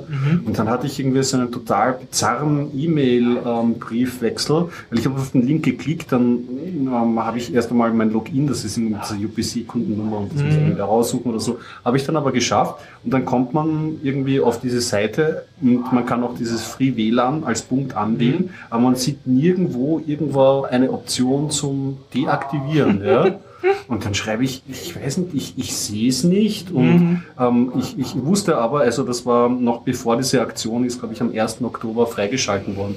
Ich wusste nicht, ob das vielleicht ähm, dieser Deaktivierungslink erst mit anlaufender Aktion freigeschalten ist. Und ich habe das halt so geschrieben mit so, na, ich sehe es nicht und wie ist das und so. Und nach so einem Hin und Her, wo sich beide Seiten wenig verstanden haben, hat sie gesagt, na, machen Sie sich keine Sorgen. Ich habe es dem technischen Support weitergeleitet. Sie sind automatisch deaktiviert. Ich hoffe, ich habe Ihnen psychologische geholfen. Verarschung. Ja, also darauf kann ich mich nicht irgendwie Die Leute, die ähm, schnell aufgeben, die bleiben verlassen halt drin. oder und so. so. Ja. Wie klingt das wie Funkfeuer auf UPC-Basis? Ja. Es gab auch schon einen kostenpflichtigen Dienst, wo man einen speziellen Router dann ähm, kaufen musste. Der hat 70 Euro oder sowas gekostet. Drytech, glaube ich, war der Hersteller. Ein Spanier. Ähm, und du hast den Router hingestellt und der hatte dann automatisch dieses Netz. Das ging dann per VPN ähm, nach Spanien, glaube ich. Und jeder konnte sich in dieses WLAN anmelden, der auch Kunde von diesem Dienst ist. Jeder, der so einen Router sich bestellt hat, war automatisch kostenlos mit dabei. Der hat also einen reduzierten Be Beitrag bezahlt. Alle anderen konnten es nutzen, auch wenn sie keinen Router sich bestellt haben, haben aber mehr bezahlt. So sollte das auch aufgebaut werden. Und ähm, die haben es wesentlich, was das anbelangt, geschickter gemacht. Da habe ich mir gedacht, boah, ich würde da gerne mitmachen. Aber bei UPC, das hört, nach der E-Mail, nach die nachdem ich die gelesen habe, habe ich mir gedacht, boah, da will ich nicht mitmachen. Weil sie haben alles falsch gemacht, was man falsch machen konnte. Sie haben es den Kunden aufgezwungen. Sie haben es ähm, als ähm, positiv dargestellt, so dass es negativ klang. Also auf mich. Ähm, Und ja, es, es ist eine Katastrophe. Also im Prinzip, wir haben zwei verschiedene Produkte. Bei dem einen sage ich, ja, das will ich machen, bei dem anderen nein. Und in Wirklichkeit ist beides wirklich dasselbe. Ja, aber leider muss man sich da der Realität stellen, wir sind vielleicht einmal, weiß ich nicht, geschätzte 2, 3 Prozent, die vielleicht das als Problem sehen und sich abmelden. Ja. Und ihr Plan geht auf. Von ihrer Konzernseite ist die Strategie einfach sinnvoll, weil sich wahrscheinlich die meisten Leute dafür erwärmen können. Oder sie lesen dieses E-Mail, denken sich, äh, schütteln den Kopf und werfen es in den Papierkorb und das war's. Ich habe nur negative Erfahrungen mit UPC gemacht. Ähm, ich habe vor einem Jahr habe ich mir gedacht, na gut, ich nehme mal das, weil es halt 70 Megabit pro Sekunde statt den 16 ähm, über DSL und ähm, ja, das, Ding ist die ganze Zeit ausgefallen, die ganze Zeit Neustarts, wo ich mich gewundert habe. Du hast keine Kontrolle über den Router, der updatet sich täglich von alleine. Es ist wirklich ein Scheiß und ich habe ein Jahr jetzt drauf hängen müssen und jetzt darf ich kündigen endlich. Ich habe das Ding nicht benutzt. Ähm, ich bin jetzt bei einem ganz, ganz, ganz, ganz kleinen Provider, die, mir vor ein paar Tagen eine E-Mail, ja, es wird jetzt wegen, ähm, weil wir ein paar ähm, Server in Wien wechseln werden, äh, das Internet ausfallen. Ich habe davon nichts bemerkt. Also es stand da bis zu zwei Stunden. Der Internetanbieter heißt dic.at. Das ist deren Seite. Und äh, das ist anscheinend ein Geschwisterpaar, ähm, die das betreiben. Zwei ähm, 50-jährige Männer vielleicht, 40 bis 50 aus Linz und die betreiben das wohl gemeinsam. Man kann sicher sein, dass man einen von den beiden an die Strippe bekommt, wenn man dort anruft. Sie ähm, eigentlich äh, wollen sie Geschäftskunden, aber als Privatkunde kann man dort auch hin. Und es ist im Prinzip ähm, A1, nur dass äh, das kommt auch ein A1-Techniker zu einem und lässt einen A1-Router bei einem stehen, nur dass man halt die Account-Daten von diesem Provider dann verwendet. Also ähm, wer bei A1-Kunde ist, kann zu denen wechseln, das kostet dasselbe. Das Schöne ist, acht statische IP-Adressen im IPv4-Bereich, wenn man möchte. Und ähm, IPv6 haben sie auch. Aber das nur, wenn man ähm, eine Fritzbox hat. Ich habe keine Fritzbox, sondern einen anderen mit OpenWrt. Das hat bei mir mal kurz funktioniert und dann nicht mehr. Also ich bekomme es nicht ganz hin. Das ist bei dem Beta-Stadium, aber mit der Fr- Fritzbox funktioniert es äh, laut denen, weil sie damit Erfahrung haben, ganz gut. Die haben auch Voice over IP mit bis äh, und Fax und so weiter. Also ich finde es wesentlich angenehmer als A1 und UPC. Ich war damals bei iNote und schon wieder bei UPC und nur schlechte Erfahrungen. Es wird bei mir nie wieder UPC werden. Ja. Tja, so Leute. Also das heißt, wir, ich lasse diesmal ein Thema aus für nächste Woche. Hast du noch eins? Was, was, ja, was- Human Resource Machine. Ah, ja. Und äh, die Ronda wollte ein Gedicht vorlesen. Ja, wenn es passt. Ja, auf jeden Fall. Ich werde meine Themen einfach, glaube ich, wegklemmen. Ich meine, Du hast noch Theater ein und so. Rollenspiel und Theater. Ja, ja, Rollenspiel und Theater, das altert nicht. Heben wir für nächste Ich meine, Woche. das ist Tolstoi, der hat bis jetzt auch überlebt. Also die, die eine Woche auch noch warten können. Ja, dann hau rein. Sag ich mal. Ach so, okay. Ja, ich habe das Spiel letzte Woche dann gekauft. Ähm, genau. ja, direkt mit Also die Human. Resource Machines. The Seitdem Human Resource Machine, Musst ja. du Menschen programmieren. Ja, genau, einen Menschen, den Okay. kann man sich auswählen.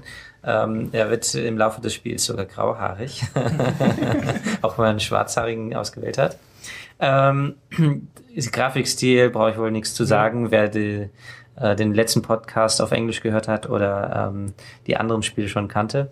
Ähm, ja, worum geht's? Man programmiert ähm, das Vorgehen Inbox zu Outbox geht das Ganze. Es ist ähnlich wie eine Turing-Maschine. In der Mitte ist der Boden und man kann Sachen auf dem Boden ablegen. Und ähm, es geht darum, zu programmieren, die Aufgabenstellung zu lösen. Und ähm, es gibt dann noch zwei zusätzliche Dinge, und zwar einmal so wenige Befehle wie möglich in der Liste haben. Äh, Also eine Optimierung. Genau. Und die andere, äh, andere Optimierung ist, ähm, so viele, äh, so wenige äh, Befehle wie möglich, die ausgeführt werden. Das heißt also, wenn da 120 Steps für nötig sind äh, und es in 110 lösbar gewesen wäre, ähm, bekommt man dafür keinen grünen Punkt. Neben dem Aufzug. Es ist das Ganze, die Level sind in einem Aufzug dargestellt und in jeder Etage ähm, muss man halt eine Aufgabe lösen. Von unten nach oben. Man arbeitet sich hoch. Es gibt eine Story, die ist ähm, ja mal wieder so ga ganz am Rande. Ähm, diesmal finde ich sie nicht ganz so gut. Mhm. Das Spiel finde ich auch in diesem Fall nicht ganz so gut wie die alten Spiele, die sie hatten. Aber es ist auf jeden Fall ähm, interessant, weil es ist mal ein Spiel, was man bisher noch nicht hatte, wo man programmiert. Zu dem Schwierigkeitsgrad, ich sagte für Kinder geeignet, das kann ich auch unterschreiben, aber nur bis ähm, Etage 12 oder sowas. Mhm. Dann, wenn die Aufgaben äh, schwierig und ähm, ich denke, selbst für Erwachsene werden die letzten zehn Etagen zum Teil unmöglich sein. Also ich habe das Spiel durchgespielt. Mir fehlen noch zwei mittendrin, die am Rande so sind. Okay. Ähm, und äh, ich weiß auch die Lösung von den bei äh, von dem einen, das, das zweite habe ich noch nicht gespielt, aber es steht daneben der Titel und da ich schon weiß, was das ist, weiß ich auch schon ungefähr, weil die Lösung sein könnte. Ähm, und ich muss sagen, für Kinder ist nur bis Level 12 wirklich schaffbar. Es ist, ich habe meine Freundin an ihr das getestet und äh, dieses Spiel ist wirklich sauschwer gegen Ende. Mhm. Und die Optimierungen sind auch. Wie, wie, ist die Motivation? Also macht das Max halt dann was, dass man da programmiert? Also freut sich das, wenn es dann Arbeitstag gut hinter sich bringt? Oder? Ähm, wenn du World of Goo gespielt hast ja. und es geschafft hast, äh, sah man ja diesen, äh, wie das aufgefüllt ist und dann ja, kam dieses ja. im Hintergrund dieses Schreien. Den Sound haben sie wiederverwendet. ja, schön. Die und sich selber, aber das haben sie bei äh, Lil Inferno ja auch gemacht. Ja, und ähm, ansonsten Motivation, ja, schaffen. Und der Humor, weil da ist mhm. dann einmal der Vorgesetzte, der sitzt mhm. am Schreibtisch am Rande und sagt dann, ah, da sind Sie wieder oder guten Tag oder Sie sind sieben Jahre zu spät, weil jede Etage spielt in einem Jahr. Ah, okay. Also jede Etage ist ein Jahr, man arbeitet sich sozusagen jährlich hoch. Wow, jährlich hoch. Ja, und es ist auch wirklich so aufgebaut, dass man nur ein Maxel ist, der da mhm ähm, arbeitet. Und es ist ein Humor dazwischen. Zum Beispiel, ja, sortieren. Also ich habe keine Ahnung von sortieren. Ich ähm, esse auch das Brot, bevor ich es ähm, zubereitet habe. Oder ähm, ja, das kam wirklich vor. Oder das, ähm, ja, Zählen ist nicht so meine Stärke, weil ich ja nur drei Finger ha habe. Und man sieht dann wirklich, ähm, wenn man das wirklich anschaut, die Maxellen haben alle drei Finger nur an der Hand. Also das ist ja, äh, Aber ich meine, tut er mit seinem verdient er dann Geld und fahrt mit dem Luxusboot umeinander? Oder Nein, überhaupt nicht. Das also ist einfach nur Aufgabelösung äh, lösen. Ab und zu in der Etage ist dann Kaffeepause angesagt. Da kommt dann irgendein kleines Video. Ähm, es ist nett gemacht und die einzige Motivation, die man hat, ist, ich will der Beste sein. Und ähm, es ist halt schon Programmieren und die Aufgabe lösen hat eine gewisse mhm. Motivation in sich selbst. Also okay. selbst wenn dieses, halt. ja, selbst wenn die die Grafik nicht da wäre, ja. der Stil nicht da wäre und der Humor nicht da wäre und die Story nicht da wäre, für mich gibt es da trotzdem eine Motivation. Mhm. So wie bei Sokoban. ja, genau. Es ist sozusagen, ja, es geht darum, ich möchte es lösen. Es ist ein Rätsel. also ja. Empfehlenswert eigentlich, aber knackig. Immer noch. Ja, ja also äh, letzte Woche war ich noch äh, maßlos begeistert von der Idee und so weiter. Mhm. Ähm, ich bin ja nicht mehr ganz so begeistert, aber immer noch maßlos begeistert. Es läuft ja, übrigens. Weniger von maßlos ist immer noch maßlos. Ja, ja, stimmt. stimmt. Unendlich, unendlich. ja, genau. äh, es läuft übrigens nicht unter Linux, aber wenn man mit Wine hantiert, ist es ziemlich einfach. Ich denke, ich werde noch eine Anleitung liefern für die, die es cool. haben möchten. Es ist wirklich ziemlich einfach. Und zum Abschluss das Gedicht. Erzählst du über den Dichter was? Oder? Ähm, es ist ein alter, guter Bekannter, guter Freund, der mir kürzlich ein Gedicht zukommen gelassen hat und mich gefragt hat, ähm, wo er das wie in die Öffentlichkeit bringen kann. Und wir waren letzten Dienstag beim Fast Vivendi Open Mic. Es gibt äh, im Spektakel mhm. äh, einmal im Monat eine Open Mic Night wo man hingehen kann und ähm, die beiden Moderatoren, Moderatorinnen äh, sind aus der Poetry Slam Szene. Ähm, und auf dem Hintergrund haben sie eben irgendwie die, diese Open Mic Night äh, ins Leben gerufen als teilweise Kontrastprogramm zu Poetry Slams, weil es im Poetry Slam halt relativ stark um Vergleich von mehreren Künstlern, Künstlerinnen mhm. untereinander geht und irgendwie auch wenn, wenn die Leute, die üblicherweise auftreten, sich alle selber kennen, äh, gegenseitig kennen und gute Freunde seit Ewigkeiten sind, ähm, geht es dort eben bewusst nicht ums Bewerten der Vorträge, äh, sondern eben auch schon äh, einfach um die Bühne bieten äh, und es ist dort auch möglich, äh, mit Gitarre aufzutreten oder irgendwelche Hilfsmittel zu verwenden. Ähm, in diese Szene bin ich eigentlich reingestolpert durch eine Person, die heute Geburtstag hat. Alles Gute zum Geburtstag, Jasmo.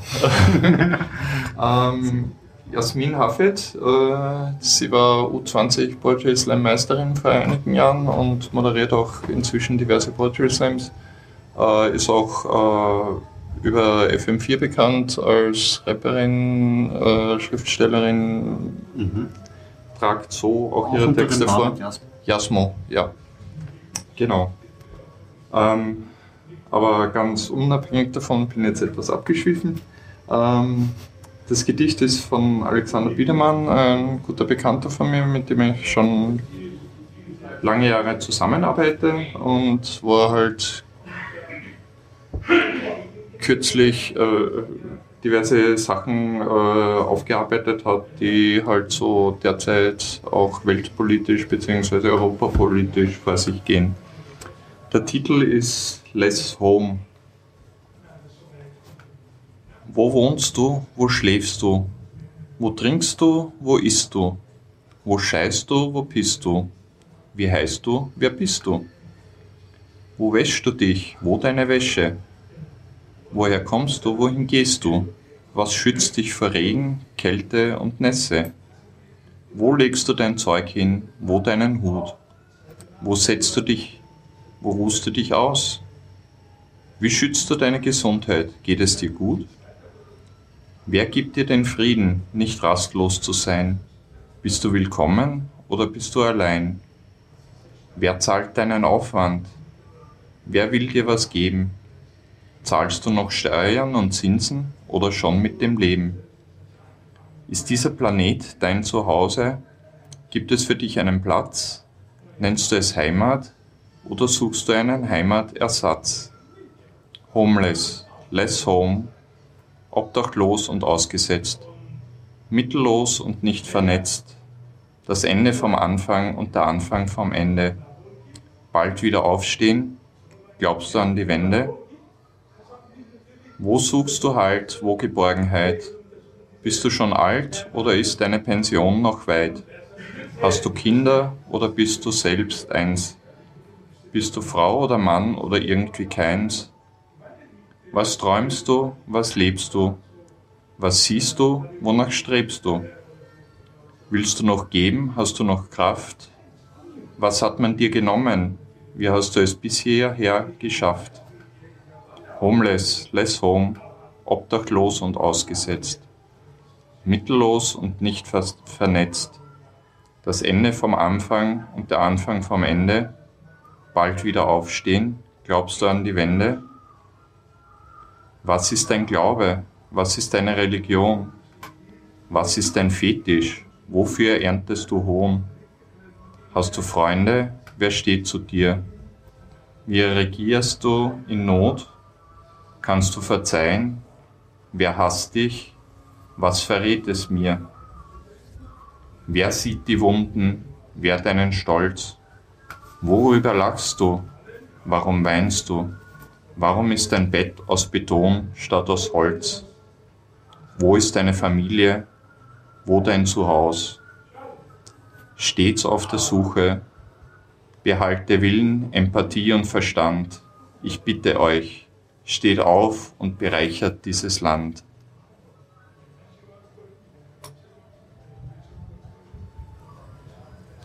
Als er mir die Zeilen geschickt hat, ist mir irgendwie, ja, und er hat mich gefragt, wo er das irgendwie veröffentlichen, posten soll. Ich habe nur eine Antwort drauf gewusst. Überall. Weil es mich wirklich zutiefst beeindruckt hat.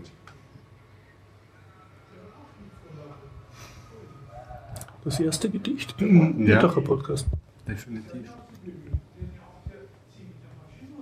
Ja, ich würde sagen auch. Würdiger ja, Abschluss, oder? Genau. Machst du nächstes Mal deine Rollengame? Ach ja. Ach ja. Also schön was, Okay. Leute. Danke, dass ihr da wart. Und Ja. Bis zum nächsten Mal. nächste Bis Woche. nächstes Mal. Äh, Podcast Treffen Information nächsten Dienstag 19.30 Uhr Zypresse, Westbahnstraße 35a, 7. Bezirk Wien. Tschüss. Tschüss. Tschüss.